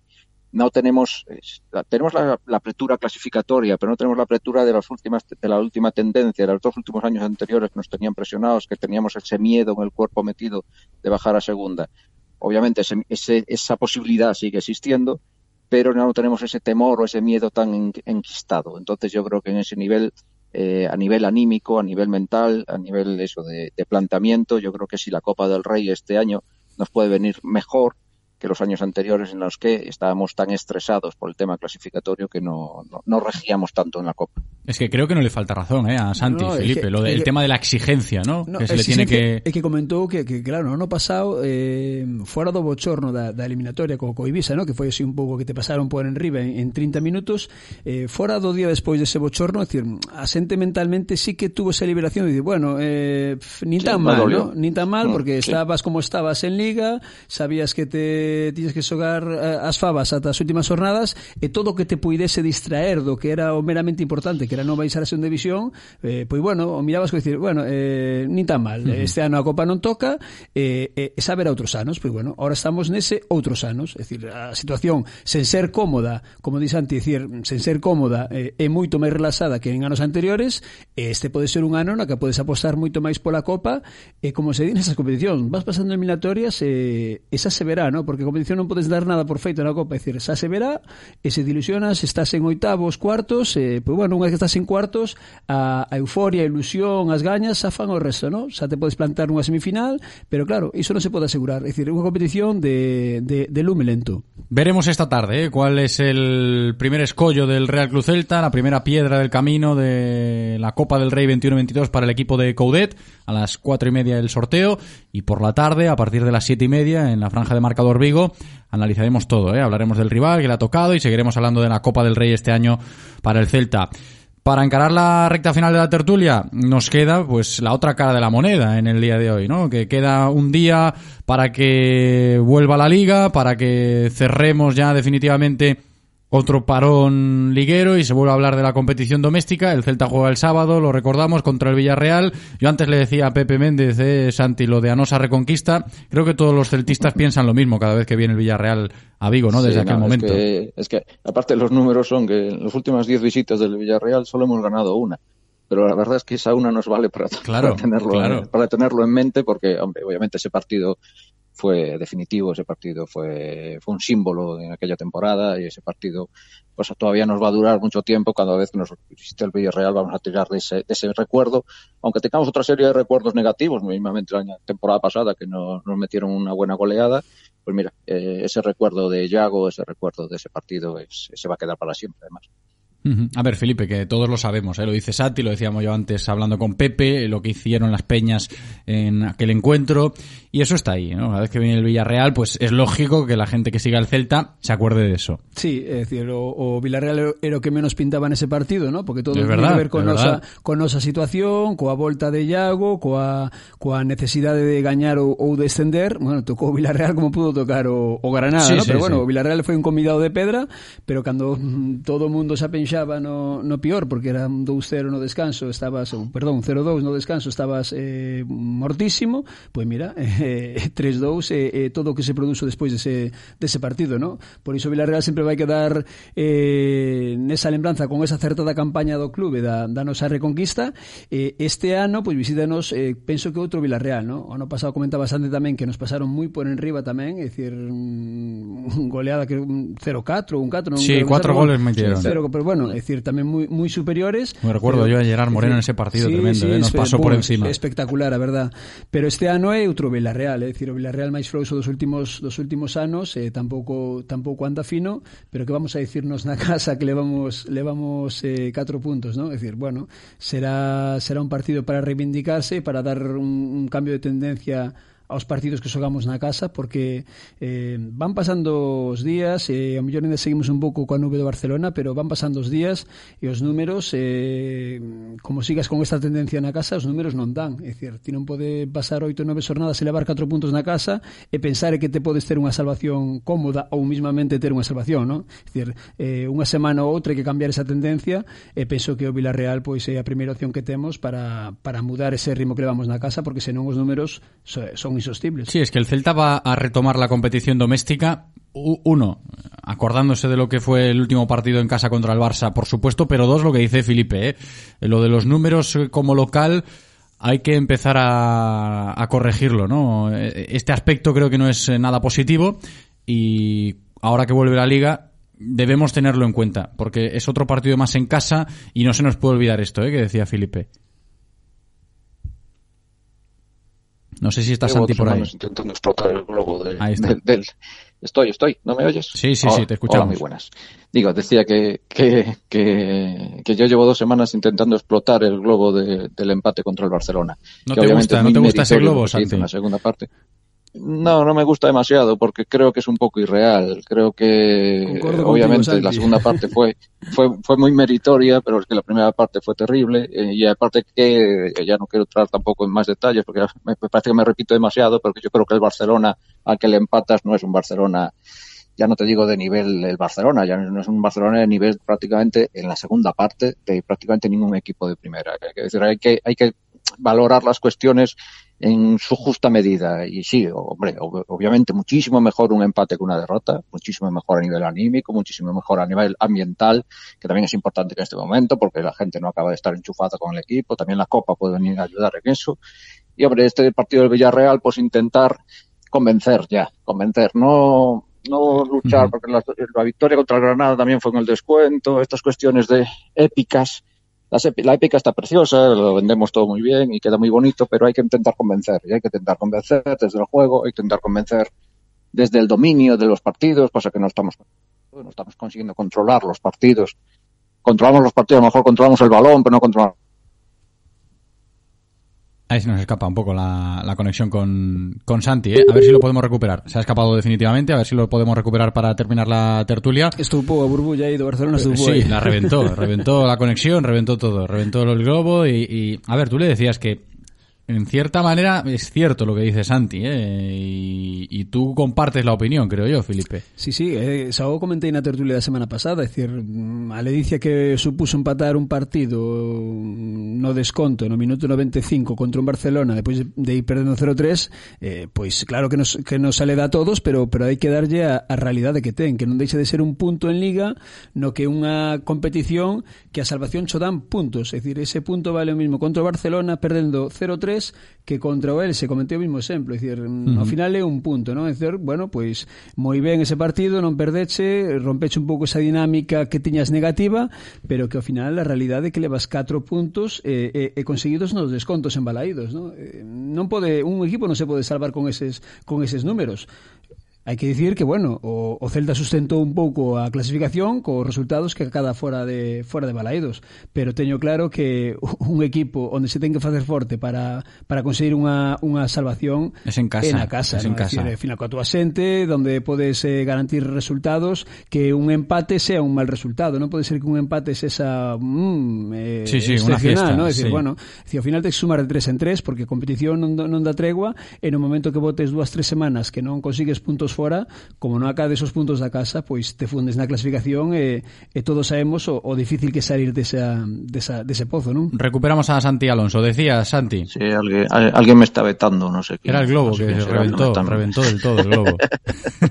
reventó un poquito el globo. Pero sí, la idea es un poco lo que estaba diciendo ahora Felipe también. Eh, eso, intentar convencer desde el juego, intentar convencer desde que dominas los partidos y no tanto convencer desde la épica. La épica está preciosa, la épica viene muy bien en momentos puntuales, pero toda una temporada de épica, eso es muy complicado de mantener eh, a nivel anímico, yo creo que es un poco imposible. Entonces intentar convencer desde el fútbol, intentar convencer desde el dominio y eso, hombre, es un partido este del Villarreal, pues que te puede venir bien en ese sentido, de, de refrendarte en las ideas que tienes, refrendarte en el juego que estás haciendo y refrendarte también en los nombres sin recuperar gente. Ahora parece que va a volver Mina, que eso es importante para el equipo. Intentar también mantener el nivel alto de algunos de otros jugadores, no sé, darle, darle una nueva, un nuevo giro a esto y que por lo menos empezar a convencer desde casa, que es lo fundamental. Y que además el Celta ha pasado este nuevo parón FIFA sin problemas, ¿no? Con los cinco internacionales que se fueron, ya de vuelta, menos Renato Tapia que hoy no ha entrenado con el grupo, pero que sí ya, ya está de regreso, sin problemas, sin lesiones, esto quieras que no, para salvar el escollo eh, está bien. Que non, que non é noticia menor, eh? porque cada vez que, que viaxábamos internacionais, pois un ou outro sempre viña sí, sí, sí. tocado ou arrastrando molestias, eh, e o risco que corres con eses partidos entre semanas eh, coas seleccións. Bueno, unha boa nova para o Celta, e se engadimos, como comentou Santi, a volta de, de Santimina, eh, penso que unha moi boa nova para o Celta, porque se algún xogador estaba en forma esta tempada, eh, xunto co rendemento que estaba dando Ituro, eh, para min é Santimina, é dicir, Eh, empezou como un cañón a principio, eh, aportando un número de goles que era o grande ver que, que sempre achacábamos a Santi Mina, ¿no? Es decir, o esforzo nunca se lle, nunca se lle reprochou, pero a parte desa tempada, parte do esforzo e o traballo que fai na presión, pois bueno, estaba, digamos, adornando ese traballo co, con números e, e con goles, ¿no? Pero a min a, a volta de Santi Mina sí que sí que é moi importante porque mm, digamos o Celta non é que este moi sobrado de, de gol e a volta de Santi Mina vai a sudar para remediar ese, ese déficit. Sí, recuperar a Santi y recuperar a Bryce, porque el Celta consigue lo que consigue contra el Barça, con todos sus asteriscos que ya hemos comentado, sin Santi y sin Bryce, que estaba sancionado, y además viene con esa inyección de moral de saber que cuenta para Luis Enrique, ¿no? Para la selección española, que no deja de ser una pieza para mí, ¿eh? muy, muy importante, Bryce Méndez en este Celta, y hay que ponerlo en valor con vistas a lo del sábado de nuevo, Santi. Sí, claro, desde luego. Bryce está haciendo, bueno, eh, casi, hizo mejor la pasada temporada, pero desde luego está manteniendo ese nivel, ese, ese nivel físico y ese nivel técnico aunado a sus virtudes técnicas que siempre ha tenido unas grandes virtudes físicas y eso la, la lleva a estar, pues mira, eh, internacional con España, que eso es fundamental. Curioso con los internacionales de esta, de esta que nos ha tocado, estos cinco internacionales que hemos tenido en esta semana y pico de, de selecciones, eh, al final van a ser titulares un par de ellos, que tampoco nos van a estropear demasiado el partido contra el Villarreal. También está la cuestión de que Tapia está sancionado, con lo cual ya no, ya no contaba, y después de los centrales va a jugar uno, Fontán no cuenta para el once, y digamos que el fundamental es Bryce. Sí, Bryce va a llegar, aparte, como tú bien dices, anímicamente reforzado y físicamente prácticamente intacto, porque realmente llegó a jugar cinco minutos en el segundo partido. O sea que a ese nivel no ha habido ninguna pérdida y todo lo que ha venido ha sido a mayores. Que yo creo que al final el balance sí que es cierto que hay veces que la cuestión de los internacionales, sobre todo con, con los que tienen que viajar a Sudamérica, Centroamérica, pues te puede complicar la vida, pero yo creo que en el balance global el tema de tener internacionales es positivo. Es positivo para el grupo, es positivo obviamente individualmente para los que lo son, pero yo creo que al final eso revierte en positivo para el, para el grupo. Cierto que hay situaciones puntuales que a lo mejor te complica, pero yo creo que sé, la situación, por ejemplo, con Araujo vivida en el anterior parón, pues te permitió salir un poquito más a Aidú y ver que el Aidú pues refleja, también Aidú el tema de su selección también anímicamente le está viniendo muy bien empieza a jugar con su selección, vuelve con su selección, aquí vuelve a tener minutos. Todas esas cuestiones al final yo creo que redundan en positivo para, para el grupo, que es lo fundamental, y obviamente para a nivel individual, pues a los jugadores que les toca. El que debería volver con sus elecciones es Jason Murillo, ahora que lo dice Santi, ¿no? Hablando de Idu, que ha recuperado esa confianza con gana, pero le va tocando, ¿eh? A, a Murillo, Felipe. Bueno, vai tocando, pero como comentamos aquí a semana pasada, eh, o mellor o nivel de, de Murillo non é Sí, o, o non está en su adecuado para, momento. para, para volver á selección, ¿no? Vémolo nós, eh, mira o seu seleccionador. Y él lo sabe, hizo Eh, autocrítica. Yo me fijé esta semana cuando jugaba Colombia en las redes sociales, el propio Murillo animando a su selección, mandando mensajes, ¿no? Vamos ahí con la selección y demás. Tendrá ganas de volver y él sabe que algo hay que hacer para, para regresar, ¿no? Claro, Porque eh, estamos eh, hablando de Néstor, ¿no? Bueno, le viene bien siempre sentirse importante con México. ¿Qué vamos a decir de Idu, que ha recuperado también la confianza con Gana? El tercero en discordia es Jason Murillo. E que ese, eses eh, chíos, esa utilización da, das redes sociais ven un pouco a colación do que comentabas aquí na tertulia semana pasada, non? É dicir, cando un xogador eh, vai habitualmente co súa selección en esta semana se queda na casa, pois bueno, o que che queda é ver o partido pola televisión, eh, mandar un chío de ánimo aos teus compañeiros, pero iso eh, no interior dun xogador da, da veteranía e, da, e, e do todo que leva rodado Murillo, pois ten que ten que escocer, non? Porque, bueno, eh, el sabe que se estuvese o nivel que, que ten demostrado aquí no Celta outras tempadas, eh, debería estar nesa, nesa convocatoria, pero bueno, mm, o seleccionador ve o mismo que vemos que vemos nós, que Murillo, pois bueno, eh, non está pasando por o, por o seu mellor momento. Santi, ¿tú cómo lo ves esto? A ver, ya no estoy, igual sí, ¿eh? lanzando la, la cuestión, ¿no? Si el sábado jugarán Eidu y, y Néstor por ese nivel que ofrecen con sus selecciones y, Murillo pues tocará por primera vez el banquillo. No lo sabemos, pero es algo que está ahí, hablando de los centrales del Celta. Sí, pero lo veo complicado eso porque eh, Coudet ha demostrado ya unas cuantas veces que, que el Murillo esté mejor o esté peor, lo quiere en el campo. Y entonces eh, ha habido oportunidades en los últimos partidos para sentar a Murillo. Yo creo que Aidú está dando un buen nivel. Aidú tiene unas condiciones que no tienen el resto de centrales. Cierto es que también comete ciertos errores, pero no están exentos de esos errores el resto de los centrales y parece que en los de Aidú se, aumentan y se multiplica, digamos, la repercusión de los errores, que suelen ser groseros, obviamente, y muy obvios, pero hay otros errores a lo mejor no tan obvios ni tan groseros que también tienen que contar. La confianza de, de la tiene Murillo y yo creo que por ese lado no creo que nos vaya a sorprender. Así que yo creo que Aidú y Araujo se tienen que pelear por la otra plaza. El tema de Murillo internacional o no, él, él mantiene ese hilo vivo, obviamente, por, por, no, estoy diciendo que por interés, sino por querencia propia. Él quiere estar con su selección porque, como bien decía Felipe, está acostumbrado a estar con su selección y a ser importante incluso en su selección. Con lo cual todo eso, pues, él sigue enchufado con su selección a pesar de que a día de hoy pues no está contando. Eh, no soy yo el más indicado para valorar el resto de, centrales colombianos, no los tengo tan controlados como para saber a qué nivel están ahora mismo y puntualmente, o sea que no sé si la decisión de dejar fuera a Murillo se corresponde con la competencia o se corresponde más con un momento de forma de Murillo, o que no tiene quizás esa ascendencia que sí tiene con Coudet. Con Coudet Murillo tiene aparte de los valores futbolísticos propios o de juego, tiene otra serie de valores también a nivel de, ánimo, a nivel de, de jefatura de defensa, que se ve que con Colombia ya no tiene. Entonces, pues, perder esos papeles en Colombia igual tampoco le está ayudando a, a dar su mejor nivel o su mejor versión aquí en Vigo. Eh, lo bueno de Murillo es que sabemos que está mal y que sabemos que tiene una mejor versión. Eh, Lo malo de Murillo es que también sabemos que para el estilo de juego de Coudet tampoco es un central idóneo porque es más un central de área que un central de, de tener la línea adelantada. Entonces, todo eso obviamente se habrá valorado y lo habrá valorado Coudet a la hora de, de querer re- recuperarlo y de, y de apostar por recuperarlo, oye, a ver, yo creo que seguirá apostando por él porque es su apuesta desde, desde el principio, pero bueno, Sí, al ojalá, menos- al ojalá- menos- bueno, ojalá no, Sí. a lo mejor me sorprende. Pero la referencia que tenemos es, es esa, hablando de, de Murillo. Veremos, ¿no? Mañana seguiremos hablando de esto porque ya tendremos la previa de partido mucho más detallada y el programa tiene que continuar. Cerramos la tertulia. Gracias, Felipe Avalde, por estar como siempre. Un abrazo. Gracias a vos, José. Gracias, Santi Alonso. Un abrazo muy grande. Un abrazo a los dos, hasta luego. ¿Hay algún taller mecánico experto en neumáticos e mantemento a bo prezo?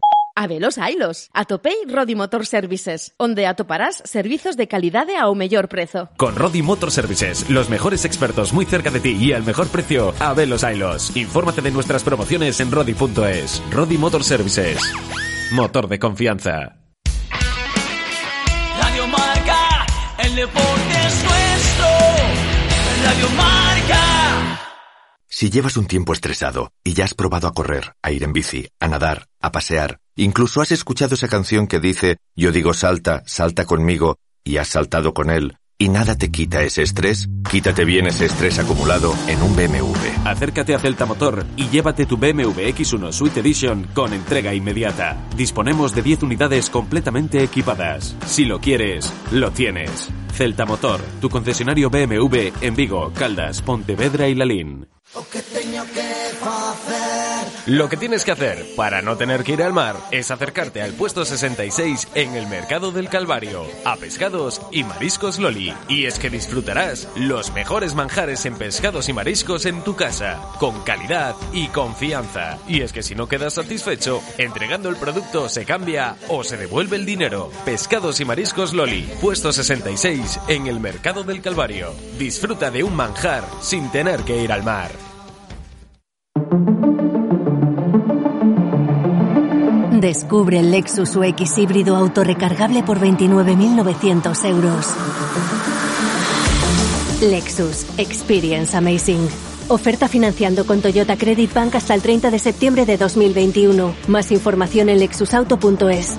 Descúbrelo en Lexus Vigo, carretera de Camposancos 141, Vigo.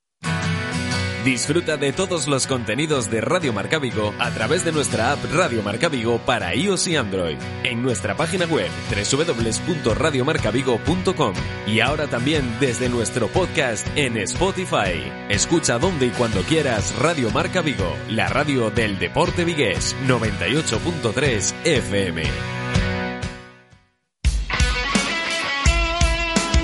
Radio Marca es emoción. Radio Marca.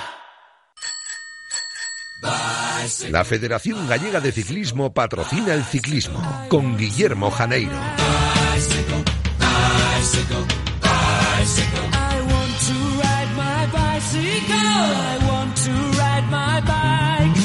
Las dos y cuarto casi ya, ¿eh? Seguimos en directo Marca Vigo hablando de ciclismo como todos los jueves, ¿eh? En esta sintonía hay que hablar de bicis en la sección que ampara la Federación Gallega de Ciclismo y que dirige nuestro compañero Guillermo Janeiro. Guillermo, ¿qué tal? Muy bien, ¿y tú? Yo muy bien, también con ganas de hablar de O Gran Camino, ¿eh? Pues sí, parece que ese va a ser... Ese va a ser el nombre de lo de la Volta a Galicia. El nombre de la famosa Volta a Galicia profesional, ya, Profesional. dentro del, del, del, del World Tour, ¿no? Que se va que se va a celebrar el, el año que viene y no es el año que viene, sino es que es que ya es que dentro de nada, ni ni, ni tres meses. o sea, eh, creo que es una, una gran noticia que nos había confirmado pues hace un par de meses este, el propio Ezequiel Mosquera, el, el, organizador de por parte de la empresa M Sports y, y, bueno, yo creo que es una gran noticia que se haya ya presentado, ya está garantizado y tenemos eh, pues la, la- alegría de saber que vamos a volver a tener el pelotón profesional. Ya no solo cuando viene la Vuelta a España, sino vamos a tener todos los años esa, ese, ese o gran camino en el que disfrutar de, de- de los mejores equipos internacionales. Y con etapas aquí, ¿eh? En, en nuestra tierra cerquita, en la comarca viguesa. Sí, sí, bueno, yo quiero que me lo aclaren eso. ¿eh? Hay que aclararlo, Hay que bueno, hay que bueno, lo aclararemos. Hoy está con nosotros el director técnico del evento. Exactamente, con Kiko Martínez. Kiko, ¿qué tal? ¿Cómo estás? Hola, buenas tardes o buenos días. Muy buenas, bienvenido. Pues, Gracias. ¿qué tal, Kiko? Pues por lo visto se ha hecho realidad ya esa, esa mm, Vuelta a Galicia a la que tenemos que habituarnos a cambiarle el nombre y llamarla O Gran Camino. Pues sí, llevábamos ahí, digamos, en la trastienda varios años trabajando en la cocina y finalmente se dio el pasado martes el, pistoleta- el pistoletazo de salida con esa firma de convenio ya con la, con la Junta de Galicia a través de la Agencia Galega de Turismo y la Secretaría Xeral por Deporte. Eh, esto parte principalmente de la unión de la promoción turística de las cuatro diputaciones que tiene Galicia y el gobierno gallego, se unen todos para, para este gran objetivo que al final no deja de ser mostrar Galicia a través del ciclismo como una ventana al mundo. Y el primer acto fue el martes, más que presentación fue esa, la firma del convenio ya de, colaboración. Ahora nos toca seguir con las, con las siguientes diputaciones. Pues, El próximo martes será con Pontevedra, posteriormente con La Coruña, Orense y Lugo.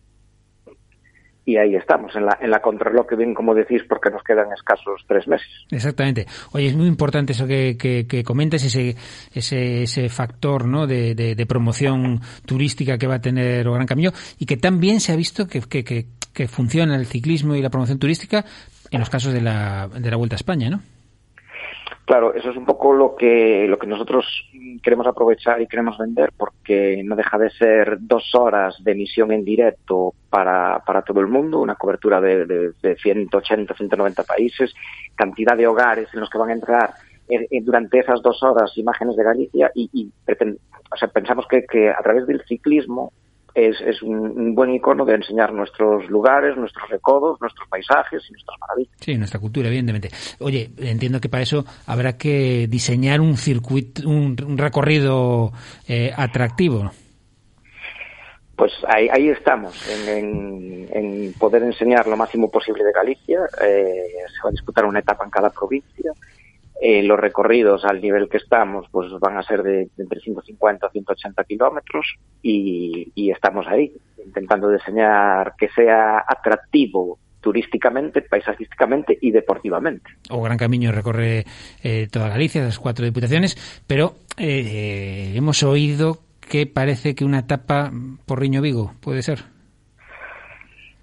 A ver, puede ser, eh, estamos trabajando, hay bocetos. Va a ser como Aznar, estamos trabajando en ello. Estamos trabajando en ello, ¿eh? Ayer por la noche, hoy por la mañana, trabajando en ello. Pues, pues yo por la noche te puedo decir que hasta altas horas trabajando en él. eh, sí, va a ser una, una etapa en cada provincia, eso, eso está garantizado.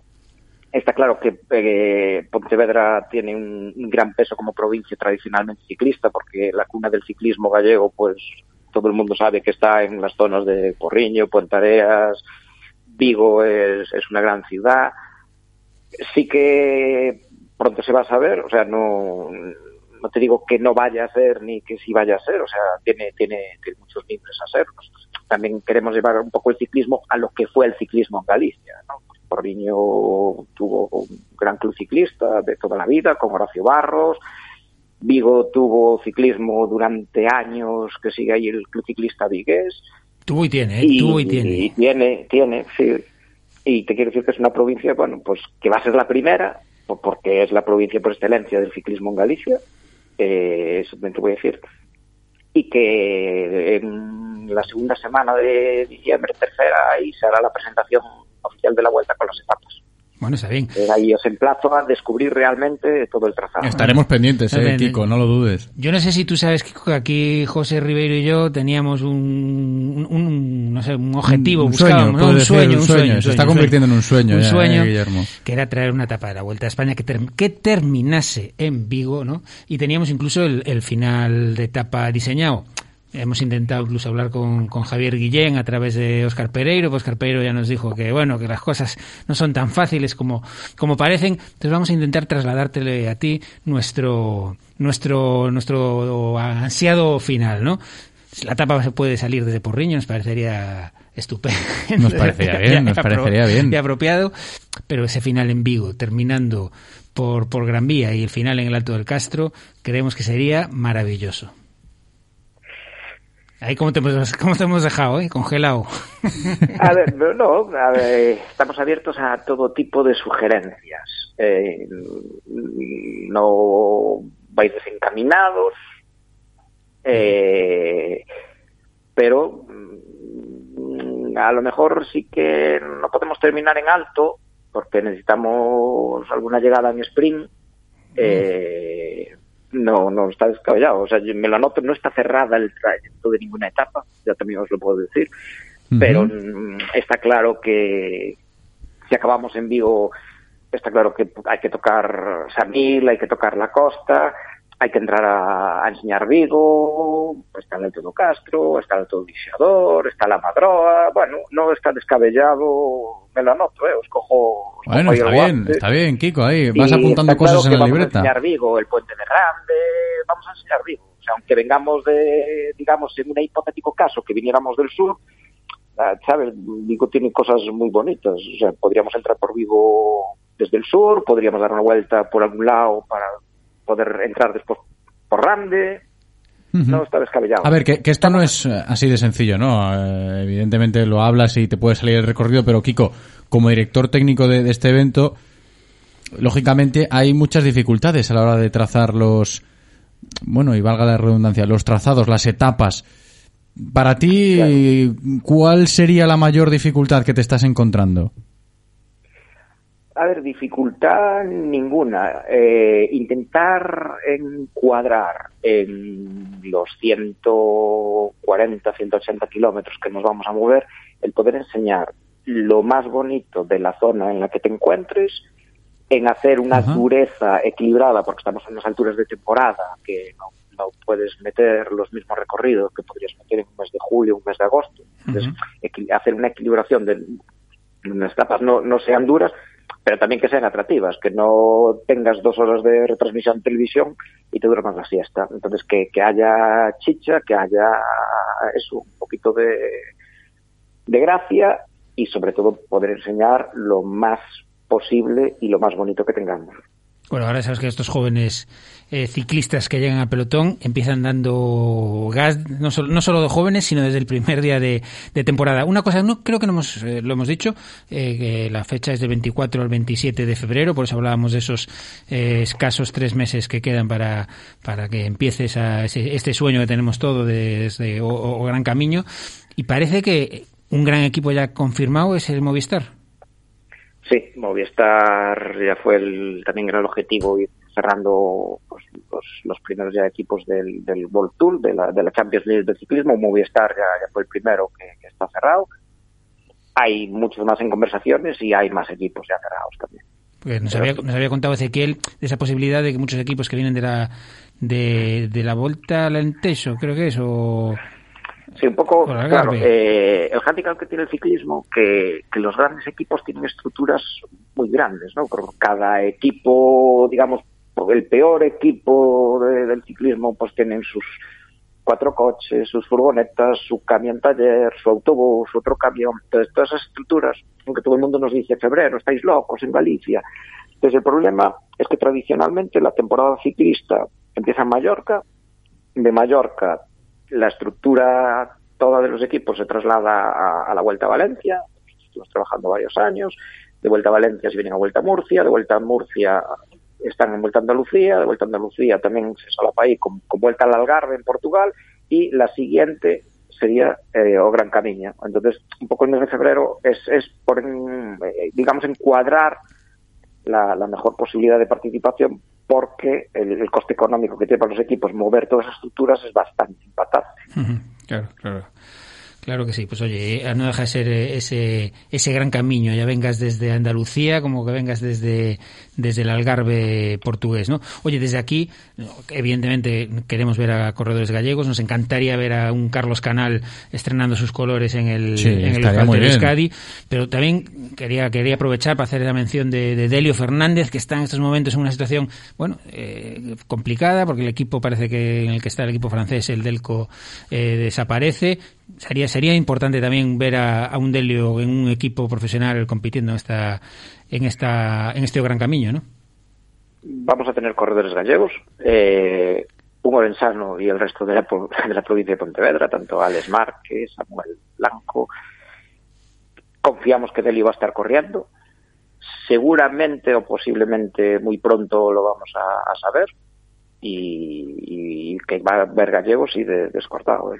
Oye, eh, punto, siguiente paso ahora que ya hemos conseguido este gran camino, el famoso equipo profesional gallego. ¿Cómo, cómo lo ves tú personalmente?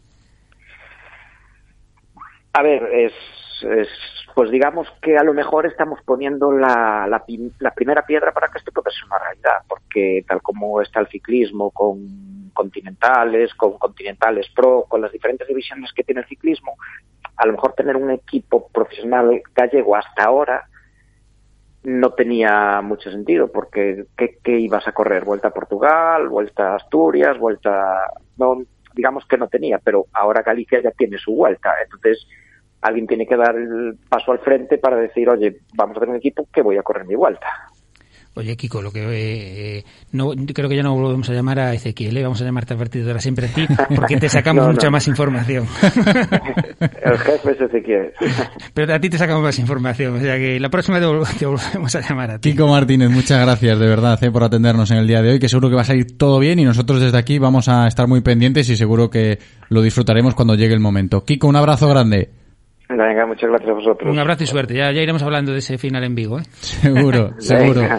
Hasta la próxima, Kiko Martínez, director técnico de O Gran Camino, esta Vuelta a Galicia profesional que va a llegar el año que viene. Empezamos comentando esto y creo que terminaremos eh, hablando de lo mismo. Es una grandísima noticia para el ciclismo de aquí. Hombre, yo creo que es, es eso, es poner esos, esas bases para que en un futuro podamos tener ese equipo gallego, es también poner esas bases para que eh, millones de, de- de- de jóvenes ciclistas pues tengan un referente, tengan un sueño por, por, por esa... La Vuelta a España es fantástica, pero no viene todos los años, ¿no? Claro. Eh, hemos pasado sequías de Hay 10 años que no viene aquí la Vuelta a España. Muchos años. Sí, hemos sí. pasado sequías de muchos años sin, sin, pasar una, un ciclista por delante de nuestros, de nuestros portales, ¿no? Y creo que es una oportunidad de que esos niños se vuelvan a ilusionar y tengan, bueno, esas aspiraciones de poder practicar un deporte maravilloso como es el ciclismo y llegar a ser profesionales. Además que aprovechamos, creo, eh, la inercia de la última vuelta a España con el etapón eh, diseñado por Óscar Pereiro y demás, que generó un furor bastante importante y generó mucha expectación. Quizás más enganche ¿no? al, al ciclismo de carretera gracias a eso de la vuelta del año pasado. Y es como que se está aprovechando esa inercia. ¿eh? Yo, yo creo que esa, esa vuelta, que fue un rotundo éxito, eh, de, de- tanto a nivel de promoción turística, como, como estábamos hablando, como, como deportivo, todo el follón que se montó en Movistar con, con, con, con el colombiano que se, Se bajó, se que empezó a llamar por teléfono, que si quería marcharse, sí, sí, todo sí. fue, al final es una etapa que, que, se, que va a quedar ahí, Va a quedar ahí, va a quedar ahí. stories, se, se va a recordar, ¿no? Pero también se- lo que se demostró es que hay una afición eh, enorme al- por, por el ciclismo. Estuvimos en, en masa en, en los arcenes de las de las Sí, carreteras. hombre, decía Kiko, Porriño, Vigo, Mos, lógicamente. Claro, a ver, es- la zona es la zona, ¿eh? No, no, la zona, claro, es que tenemos, mira, eh, un Álvaro Pino, eh, que es de Pontareas, Horacio Barros, es una auténtica institución, ¿no? En el ciclismo eh, es- español, no solo, no solo gallego. Eh, Óscar Pereiro, otro ganador de, bueno, otro no, ganador de, de, Tour de Francia, ¿no? Eh, aquí en Vigo hemos tenido, bueno, esa chapela es de Redondela, ¿no? Eh, eh, Marcos Serrano. Pero bueno, eh, enormes ciclistas, enormes ciclistas en, el, en el mountain bike, como un José Comesaña en su, en su momento, como, como Ángel Suárez en- en la actualidad, ¿no? Y yo creo que, bueno, que, es, que está claro que el ciclismo en, en Galicia en todas sus, en todas sus vertientes llama y es un gran éxito que tengamos aquí o gran camino. ¿Sabes con quién voy a hablar luego? Ahora un poquito más adelante en el programa. Sorpréndeme. Con el director del Centro Comercial Vialia de la nueva plaza, del famoso Pamtrack, ¿eh? que ya está operativo para todo el mundo. Y no sé si ha sido más veces, y si ya Hombre. sigues practicando. ¿Sigues practicando con la bici ahí? ¿Sabes lo que me pasa? Que ¿Qué? voy siempre de padre. Vas siempre de padre y Como nunca padre- vas de... Claro. voy como padre, voy vestido con, pues, con, con- con mi camisa y mi, mi, y mi- mis chinos, y unos zapatos normales.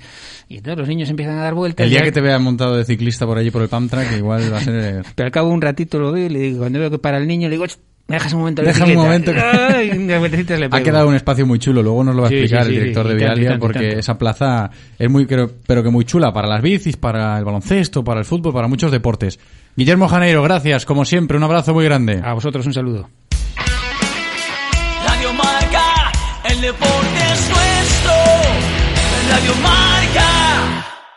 Si estás buscando automóvil de ocasión, llega la oportunidad que estabas esperando. Ven a Cara Outlet Vigo en el IFEBI y encuentra entre cerca de 700 vehículos el modelo que necesitas. Turismo, todoterreno, familiares, deportivos. Aprovecha el destocaje final de año de los concesionarios oficiales y benefíciate de los más espectaculares descuentos. Del 19 al 21 de noviembre, tu coche de ocasión está en el IFEBI. Cara Outlet Vigo, tu mejor opción de compra. Llega el mes de los que no dicen toca arremangarse porque ya se despiertan arremangados. Llega el mes del profesional con la gama de vehículos comerciales de Renault Master, Traffic y Kangoo, también para versiones 100% eléctricas. Llega el mes de las condiciones especiales de financiación ofrecidas por RCI Bank. Ven a la red Renault y descúbrelas. Te esperamos en Talleres Rodosa, tu concesionario Renault y Dacia en Vigo, Nigrán, Cangas, Ponteareas y Ourense. Descarga ya la app de Radio Marca Vigo. Las últimas noticias del Celta, interacciones con los colaboradores, radio online, podcast del programa y mucho más. Para Android e iOS. Llévate la radio que hace afición a todas partes. Radio Marca se emociona. Radio Marca.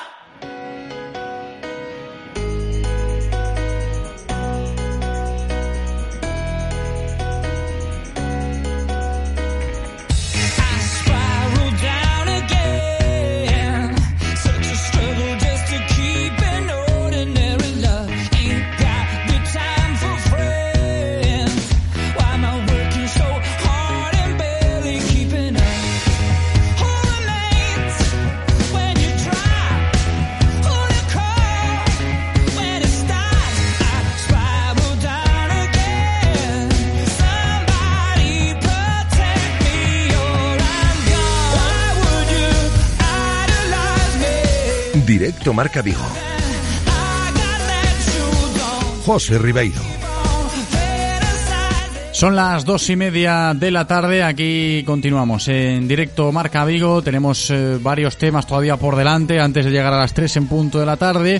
Y lo que hacemos ahora es hablar de boxeo, porque este fin de semana tenemos cita importante para el boxeo vigués, que el sábado pelea la Sombra Martínez en Alemania por el título intercontinental de peso super welter. Cuando conocimos en su momento, tiempo atrás, que se había organizado esta velada, hablamos aquí en este programa con Manu, con la Sombra, Manu es un entrenador, y dijimos que cuando llegase el momento íbamos a estar pendientes, ¿no? Y el momento ha llegado porque están a punto de viajar ya para Alemania antes de que se suban al avión.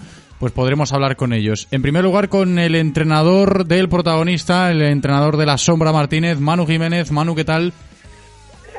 Bien, nada, ya eh, nos anticipamos un poco, ya estamos en Alemania. Ah, ¿ya habéis viajado por la mañana?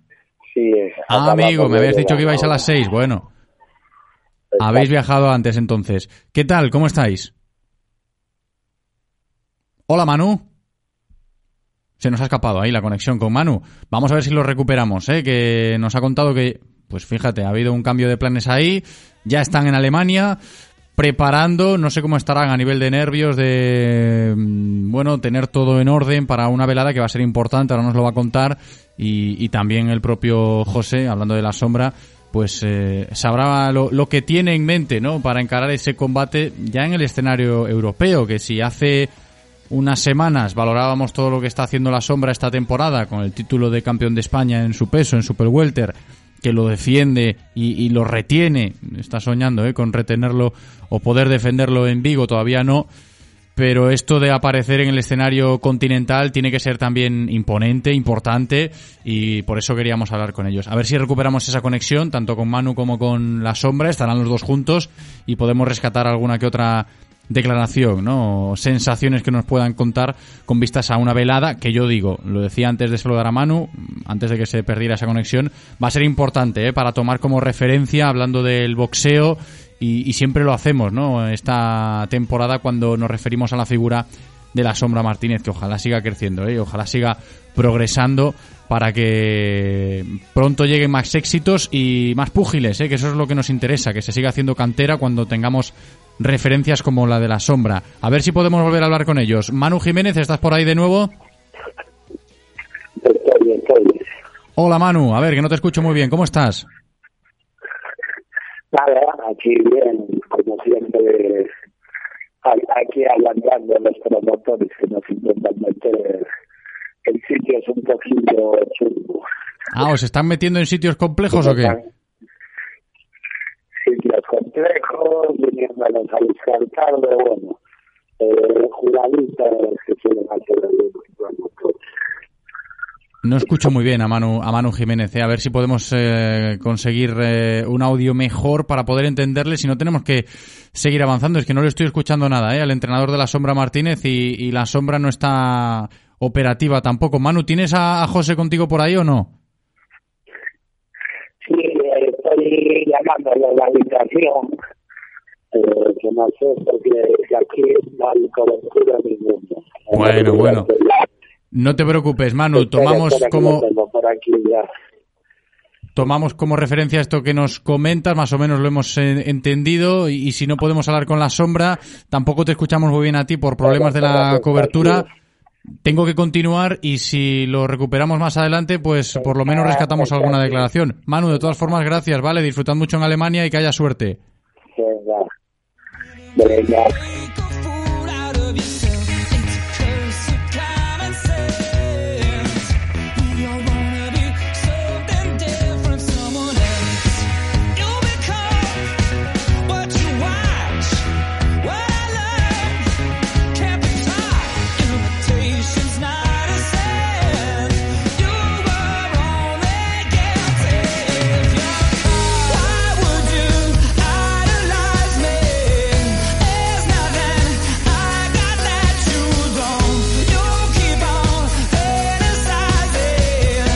Ya habéis escuchado ¿eh? los problemas que tenían con la cobertura en Alemania, tanto Manu Jiménez como la Sombra Martínez. De todas formas, queda plasmado ¿eh? y recogido en la agenda que hoy pues están preparando el combate que van a, tener el sábado, importante para el deporte vigués y en concreto para el boxeo, porque si la Sombra consigue ese título intercontinental, estaríamos hablando de palabras mayores. Y la semana que viene, pues eh, os contaremos qué tal les fue y si podremos, eh, si podemos contactar con ellos la semana que viene, cuando ya estén de regreso, pues lógicamente pondremos en valor lo que haga la Sombra Martínez en ese combate por tierras alemanas. Tenemos que seguir, tenemos que continuar con el programa, recibiendo a más protagonistas, volviendo al ámbito más local, porque voy a saludar a una de las grandes protagonistas del año, de la semana por supuesto, porque el lunes recibió la medalla de oro de nuestra ciudad, la medalla de oro de la ciudad de Vigo en la gala de vigueses distinguidos. Y teníamos ganas de hablar con ella otra vez para que nos cuente cómo está, cómo se siente con ese galardón que yo me imagino que todo vigués pues tiene que valorar muchísimo. Susana Rodríguez, ¿qué tal? ¿Cómo estás? Hola, bien, pues justo hoy por Vigo y, bueno, muy muy contenta, ¿no? También de, esta última semana, de este de este último reconocimiento que, que ha llegado desde desde aquí, desde mi ciudad y, y bueno, también feliz por eso, sí. Es que claro, viguesa como tú, bueno, no has nacido en Vigo, pero bueno, ya, ya contamos con, contigo como, como viguesa, lo has explicado en la gala. Esto tiene que ser un orgullo, ¿no, Susana? Sí, sí, yo yo nací en Vigo. de Ah, hecho. tú naciste, vale, pero te criaste allí, vale, vale. vi- Viguesas, nuestra familia es de Mondoñedo, mis padres también, pero Eso bueno, es. llevan aquí ya viviendo muchos años y, y bueno, pues nosotros hemos crecido en la ciudad y yo, bueno, he entrenado siempre aquí, toda mi carrera deportiva, por tanto, pues, pues es una, es una alegría, ¿no? Y, y sobre todo estos últimos meses que, que de lleno he vivido, ¿no? El cariño de, de, de todos los vecinos de, de la ciudad, en, en la calle, en cualquier lado que he estado, pues esto es como un resumen de, de todo eso que, que he experimentado en los últimos tiempos y que se agradece mucho, desde luego. Ayer medio en broma hablando con Nico Rodríguez aquí en el programa, Susana, que también recibió galardón de vigués distinguido, nos decía, no, claro, podríamos tener ventajas los vigueses distinguidos, aparcar gratis en la zona azul y demás, pues la gente que tenga la medalla de oro de la ciudad de Vigo, Susana, ni te cuento, ¿no? Imagínate.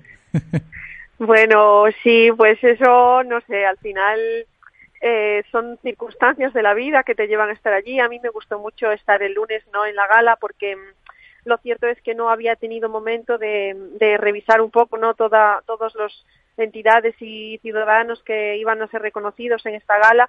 Y me gustó mucho poder escucharles a todos ellos y, y ver un poco de- del trabajo que, que les ha llevado hasta ahí. Y creo que eran todas distinciones súper merecidas y, y bueno, ya para mí es un privilegio no poder vivir en esta ciudad eh, disfrutar de ella y de que, bueno, pues de que poco a poco pues vaya estando siempre un poquito mejor y que y que sea un buen lugar también para el deporte y ya con eso yo ya ya me conformo con poder disfrutar de vivir aquí. Que no es, que no es, eh, no es algo menor el hecho de vivir en Vigo porque hay que hacerlo, Susana. Cada vez que se sale hay que presumir de Vigo y me consta que tú lo haces mucho. Sí, yo siempre digo que mm, a mí siempre siempre me gustó esa ciudad, pero mm, pero bueno, el hecho de poder conocer y viajar a, a muchos sitios del mundo, en este caso pues con el deporte para competir o para entrenar, hace que conozcas otras realidades que, que bueno, pues muchas tienen muchas cosas de admirar y, y yo disfruto mucho pues conociendo otros sitios, otras culturas, la gente, eh, viendo viendo otras cosas, ¿no? Que, que hay hay cosas que seguro que están mejores en otros lugares que aquí, pero también eh, te hace no tener una, una visión amplia y cuando vuelves darte cuenta de, de lo que tenemos. Igual explicarlo desde la perspectiva propia es complicado, pero también hay que valorar el hecho de por qué recibes la medalla de oro, ¿no? ¿Cómo, cómo te sientes tú a la hora de valorar lo que has hecho para tener ese galardón? Bueno, es, es complicado porque al final, mm, yo qué sé, yo siempre he no tenido haciendo pues objetivos y, y, y proponiéndomelos y trabajado mucho, eh, muchísimo para, para alcanzarlos. Y, y bueno, eh, pues esta mañana he estado de visita pues por otro evento en, en la Escuela Rosalía de Castro, que fue mi colegio cuando era pequeña, y, y estuve allí con, con dos de los que fueron mis profesores de educación física. Y la verdad que al estar con ellos, pues me di cuenta, ¿no? De que yo siempre decía, "Ah, pues cuando sea mayor me gustaría ir a unos Juegos Olímpicos y representar a mi país y estas cosas que dices y que y que las dices ahí a lo grande, pero que no sabes realmente lo que cuestan. Y, jo, pues hoy estuve allí y miras hacia atrás y dices, pues todo esto ha costado mucho, pero es de verdad, ¿no? Entonces, bueno, pues al final esa medalla es un reconocimiento más. A nosotros nos gusta en el deporte pues conseguir las cosas en los terrenos de juego, está claro, pero para mí este reconocimiento de la ciudad es muy especial y, y sobre todo pues fue un evento muy muy bonito, muy entrañable y que y que yo voy a recordar para siempre porque porque bueno, es, es algo que ya me queda para toda la vida, ¿no? Esa esa medalla de oro de la ciudad. Sin duda, sin duda, Susana, para toda la vida. Además, creo que también te va a quedar marcado para el resto de tu vida este año 2021, ¿eh? porque ha sido tremendo. sí, fue un año pues muy exigente, está claro. Em, la preparación de los juegos fue fue muy dura, pero bueno, las cosas salieron salieron muy bien y, tenemos que estar contentas, eh, mi equipo y yo, de, todo lo alcanzado, ¿no? Y, bueno, pues después ahí vemos mi imagen, la medalla de oro de la ciudad la tengo yo, pero está claro que, que bueno, pues que sin Luis Piña, mi entrenador, mis guías, pues él solo y, y todas las demás personas que, que me han ayudado en, en todos estos años, eh, pues mm, esto no, no sería posible, ¿no? Entonces es, es un logro pues mm, mío, pero también de mucha gente en su medida y, y tenemos que estar muy contentos y que esto sea una, una motivación sobre todo para cuando lleguen los momentos eh, duros, que seguro que, que los habrá en el futuro porque esto es así. Y, mm, y bueno, pues ya pensar en cosas nuevas, y esto ya es parte, ¿no? Un poco de, de nuestra historia y, pensar en otros objetivos y abrir nuevos capítulos que, seguro que también pueden seguir trayendo cosas buenas. Susana, ¿y tú como deportista de élite, cómo interpretas que el otro día, el pasado lunes, en la gala de Vigueses Distinguidos, el deporte tuviese tanto peso, ¿no? Porque galardón para Nico por su medalla en los Juegos, galardón para Antonio Estevez, periodista deportivo, medalla de oro para ti, referente también en el mundo del deporte. ¿Qué significa esto? Bueno, eh, yo creo que mm, el deporte es, eh, es deporte, es calidad de vida y es educación.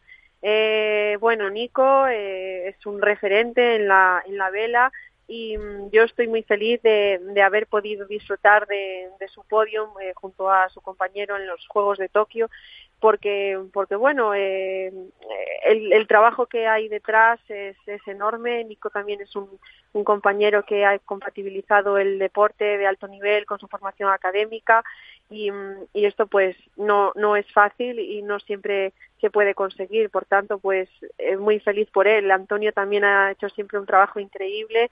Eh, le echábamos de menos estuvo un poquito Sí. tocado por el coronavirus. Afortunadamente pues pude verle y verle pues bien ya y con esa voz de, de siempre que ya echaba de menos y, bueno, es importante que en la ciudad haya referentes para el deporte, para, para los niños que, que empiezan y que, bueno, pues que cada vez el deporte tenga un lugar más importante en la sociedad, eh, porque se ganará en salud, se ganará en calidad de vida, se ganará en educación, los valores que, que transmite el deporte pues es difícil encontrarlos a veces no en, en otros ámbitos y, y que cada vez la ciudad pues tenga más no más entornos eh, de donde practicar deporte de, de cualquier nivel unas instalaciones mejores y, y cuantos más deportistas y referentes haya pues esto es es bueno para para Vigo Y tanto, ¿eh? Interesante lo que nos dice Susana, valorando lo que es a día de hoy el deporte en nuestra ciudad. Muy presente el deporte en la gala de los vigueses distinguidos este año, como ya comentamos a lo largo de toda esta semana.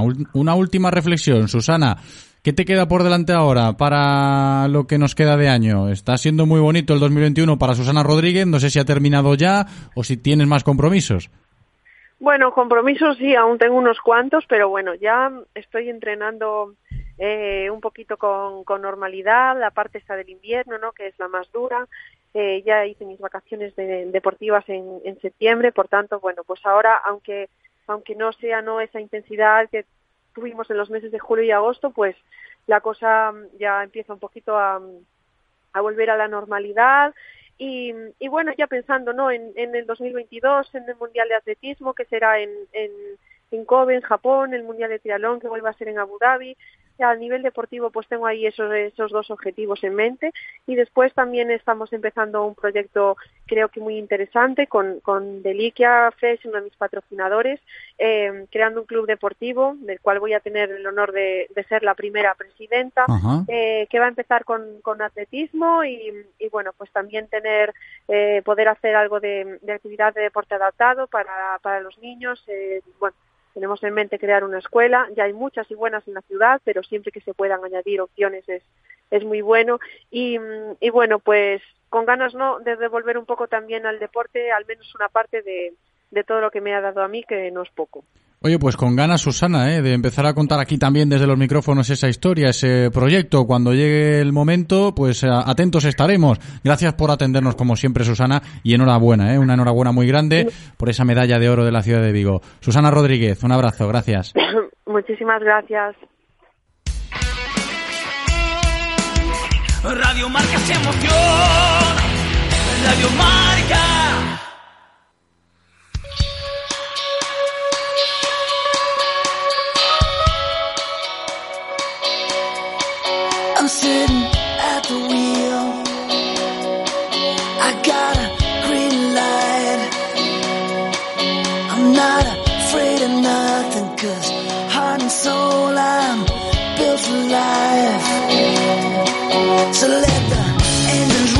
Aquí seguimos en directo Marca Vigo a golpe de jueves y lo que vamos a hacer ahora va a ser recibir al director del centro comercial Vialia. ¿Por qué? Pues porque ayer tuvo lugar la inauguración de la gran plaza pública de este nuevo centro comercial Vialia Estación de Vigo y esto tiene cabida aquí en esta sintonía, en esta casa, en Radio Marca, porque va a ser un lugar para los amantes del deporte, para todo el mundo sí, pero es que yo me he fijado y cuántas cosas podemos hacer allí en esa plaza de Vialia. Enseguida lo vamos a comentar todo con Juan Louro, con el director del centro comercial Vialia, como os estoy contando. Pero fijaos, ¿eh? lo que se inauguró ayer, una inauguración, pues con muchas cosas, pero con muchas eh, escenas para el deporte allí presentes, ¿eh? y, os lo cuento así rápido. Pista de baloncesto 3x3, fútbol, petanca, tecbol, atletismo, patinaje, workout, pump track, skatepark, tirolina, zona para juegos de mesa, picnic, playground, zona workout para mayores y además un área para las mascotas, para que puedan hacer deporte y jugar también las mascotas. Que se dice pronto, ¿eh? Todo lo que tenemos en esa plaza pública del Centro Comercial Vialia Estación de Vigo. Director del centro, Juan Louro, ¿qué tal? ¿Cómo estás? Muy buenas, ¿qué tal? Muy Encantado buenas. de estar aquí. Bienvenido, encantados nosotros de recibirte, de que nos atiendas y que nos cuentes un poquito, en primer lugar, lo que fue el acto de ayer, porque creo que fue algo importante, ¿no?, para el devenir del centro.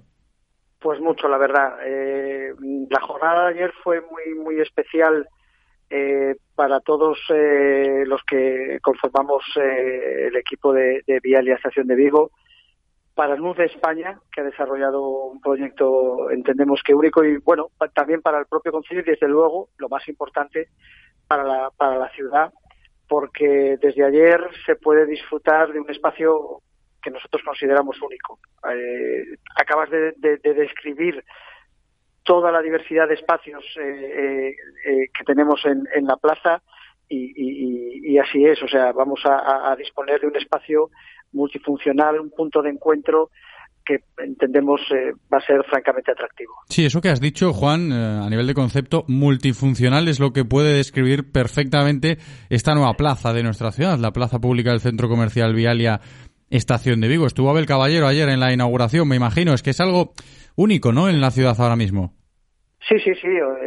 La verdad que mm, además con, con todos estos elementos, luego además de todo esto añadimos una, una ubicación eh, absolutamente eh, estratégica eh, con unas vistas, un balcón, digamos, de vistas a, a la, a la ría también que, que no, no, no, no tenemos en, en otros en otros puntos de la, de la ciudad.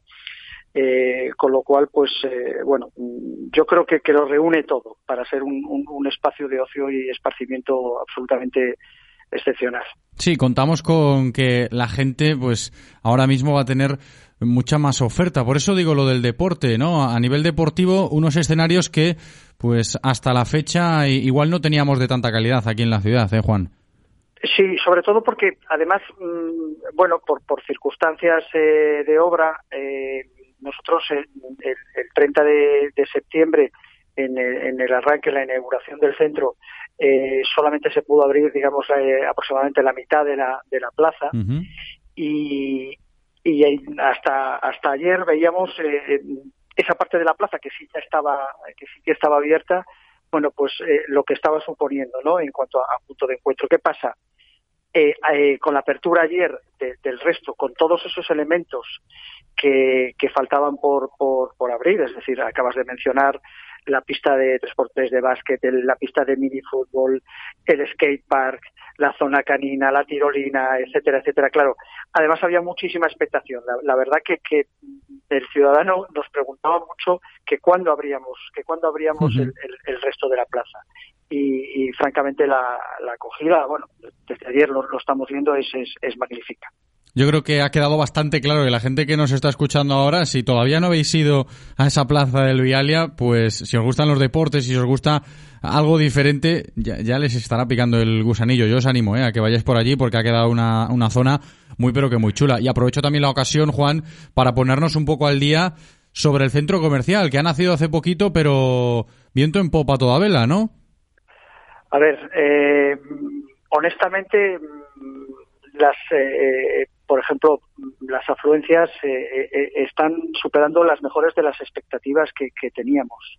Eh, digamos que en el acumulado hasta hasta hasta hasta hoy han pasado eh, casi un millón y medio de, visitantes, lo cual, eh, bueno, se, se- se antoja una cifra excepcional. Como digo, eh, por encima de las, eh, de, las eh, mejores expectativas que teníamos. Y entramos de lleno en, en- una campaña con lo que representa además la, la- la- Navidad en esta ciudad, pues que, que bueno, que nos, que nos, que nos carga de ilusión, la verdad. Claro, no, es que hay que prepararse, ¿no, Juan? Estamos a jueves, el sábado es el proceso de inauguración del alumbrado, se encienden las luces, va a ser un fin de semana este que tenemos ya casi a la vuelta de la esquina, intenso, ¿no? A nivel de comercio y cómo se prepara Vialia para ello, porque va a ser su primera Navidad como gran centro. Efectivamente.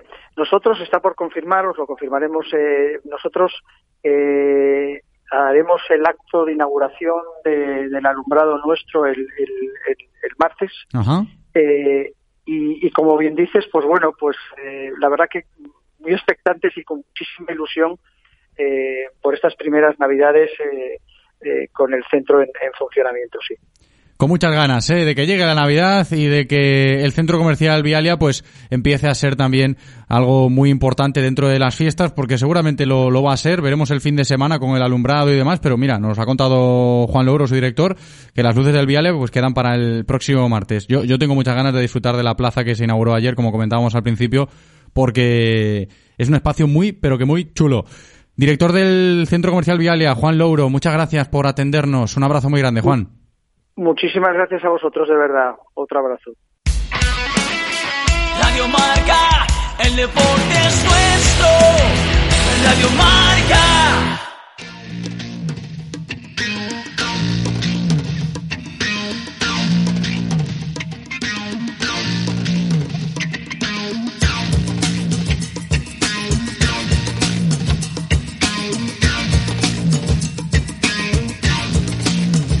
Directo Marca Vigo. José Ribeiro.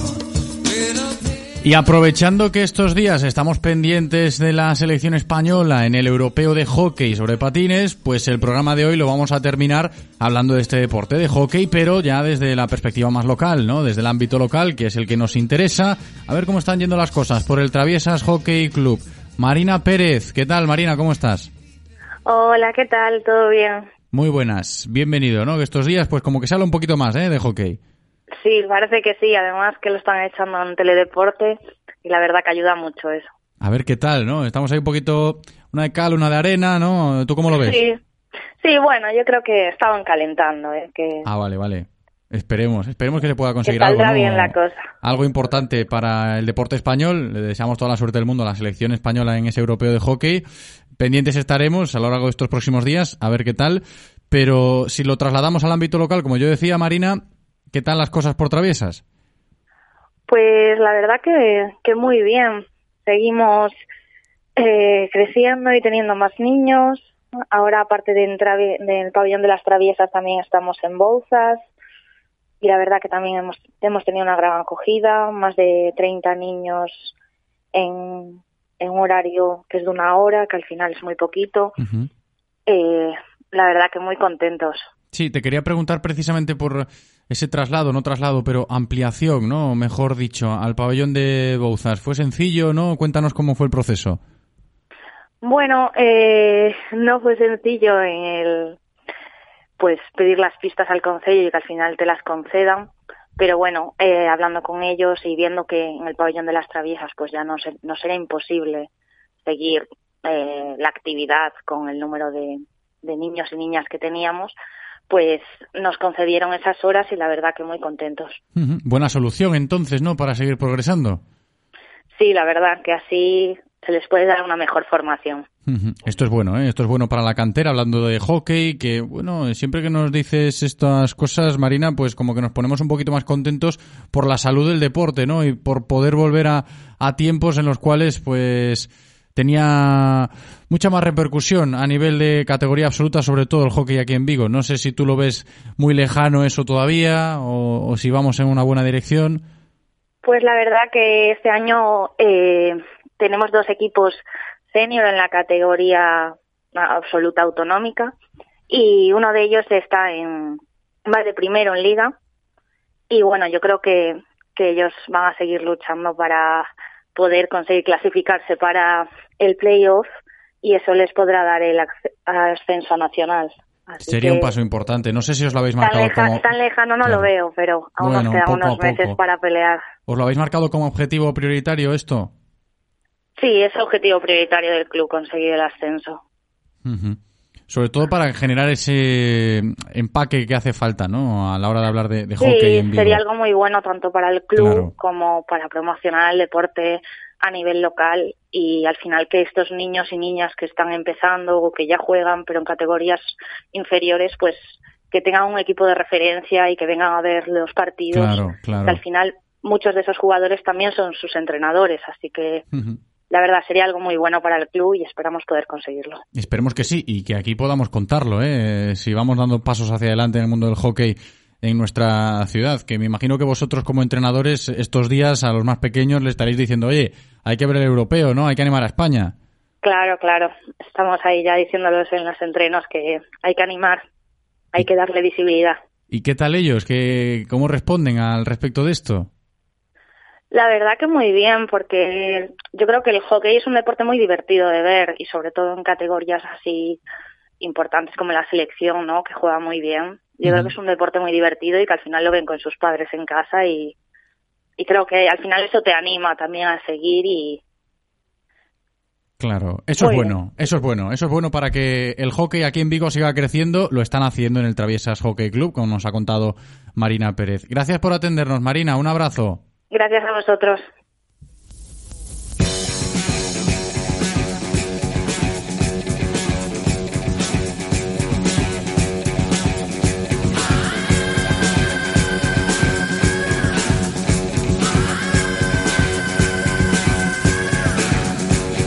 Queda un minuto para que el reloj marque las 3 en punto de la tarde. Tenemos que despedirnos. Se acaba directo Marca Vigo. Nosotros nos iremos a comer y luego por la tarde volvemos porque vamos a estar pendientes del sorteo de la Copa del Rey a ver qué rival le toca al Real Cruz Celta y a partir de las siete y media en el marcador Vigo volveremos a estar por aquí por el estudio de López de Neira y hablaremos de eso, ¿no? Del rival que le toque al Celta y de cómo se perfila esa Copa del Rey 21-22 para el equipo de Coudet.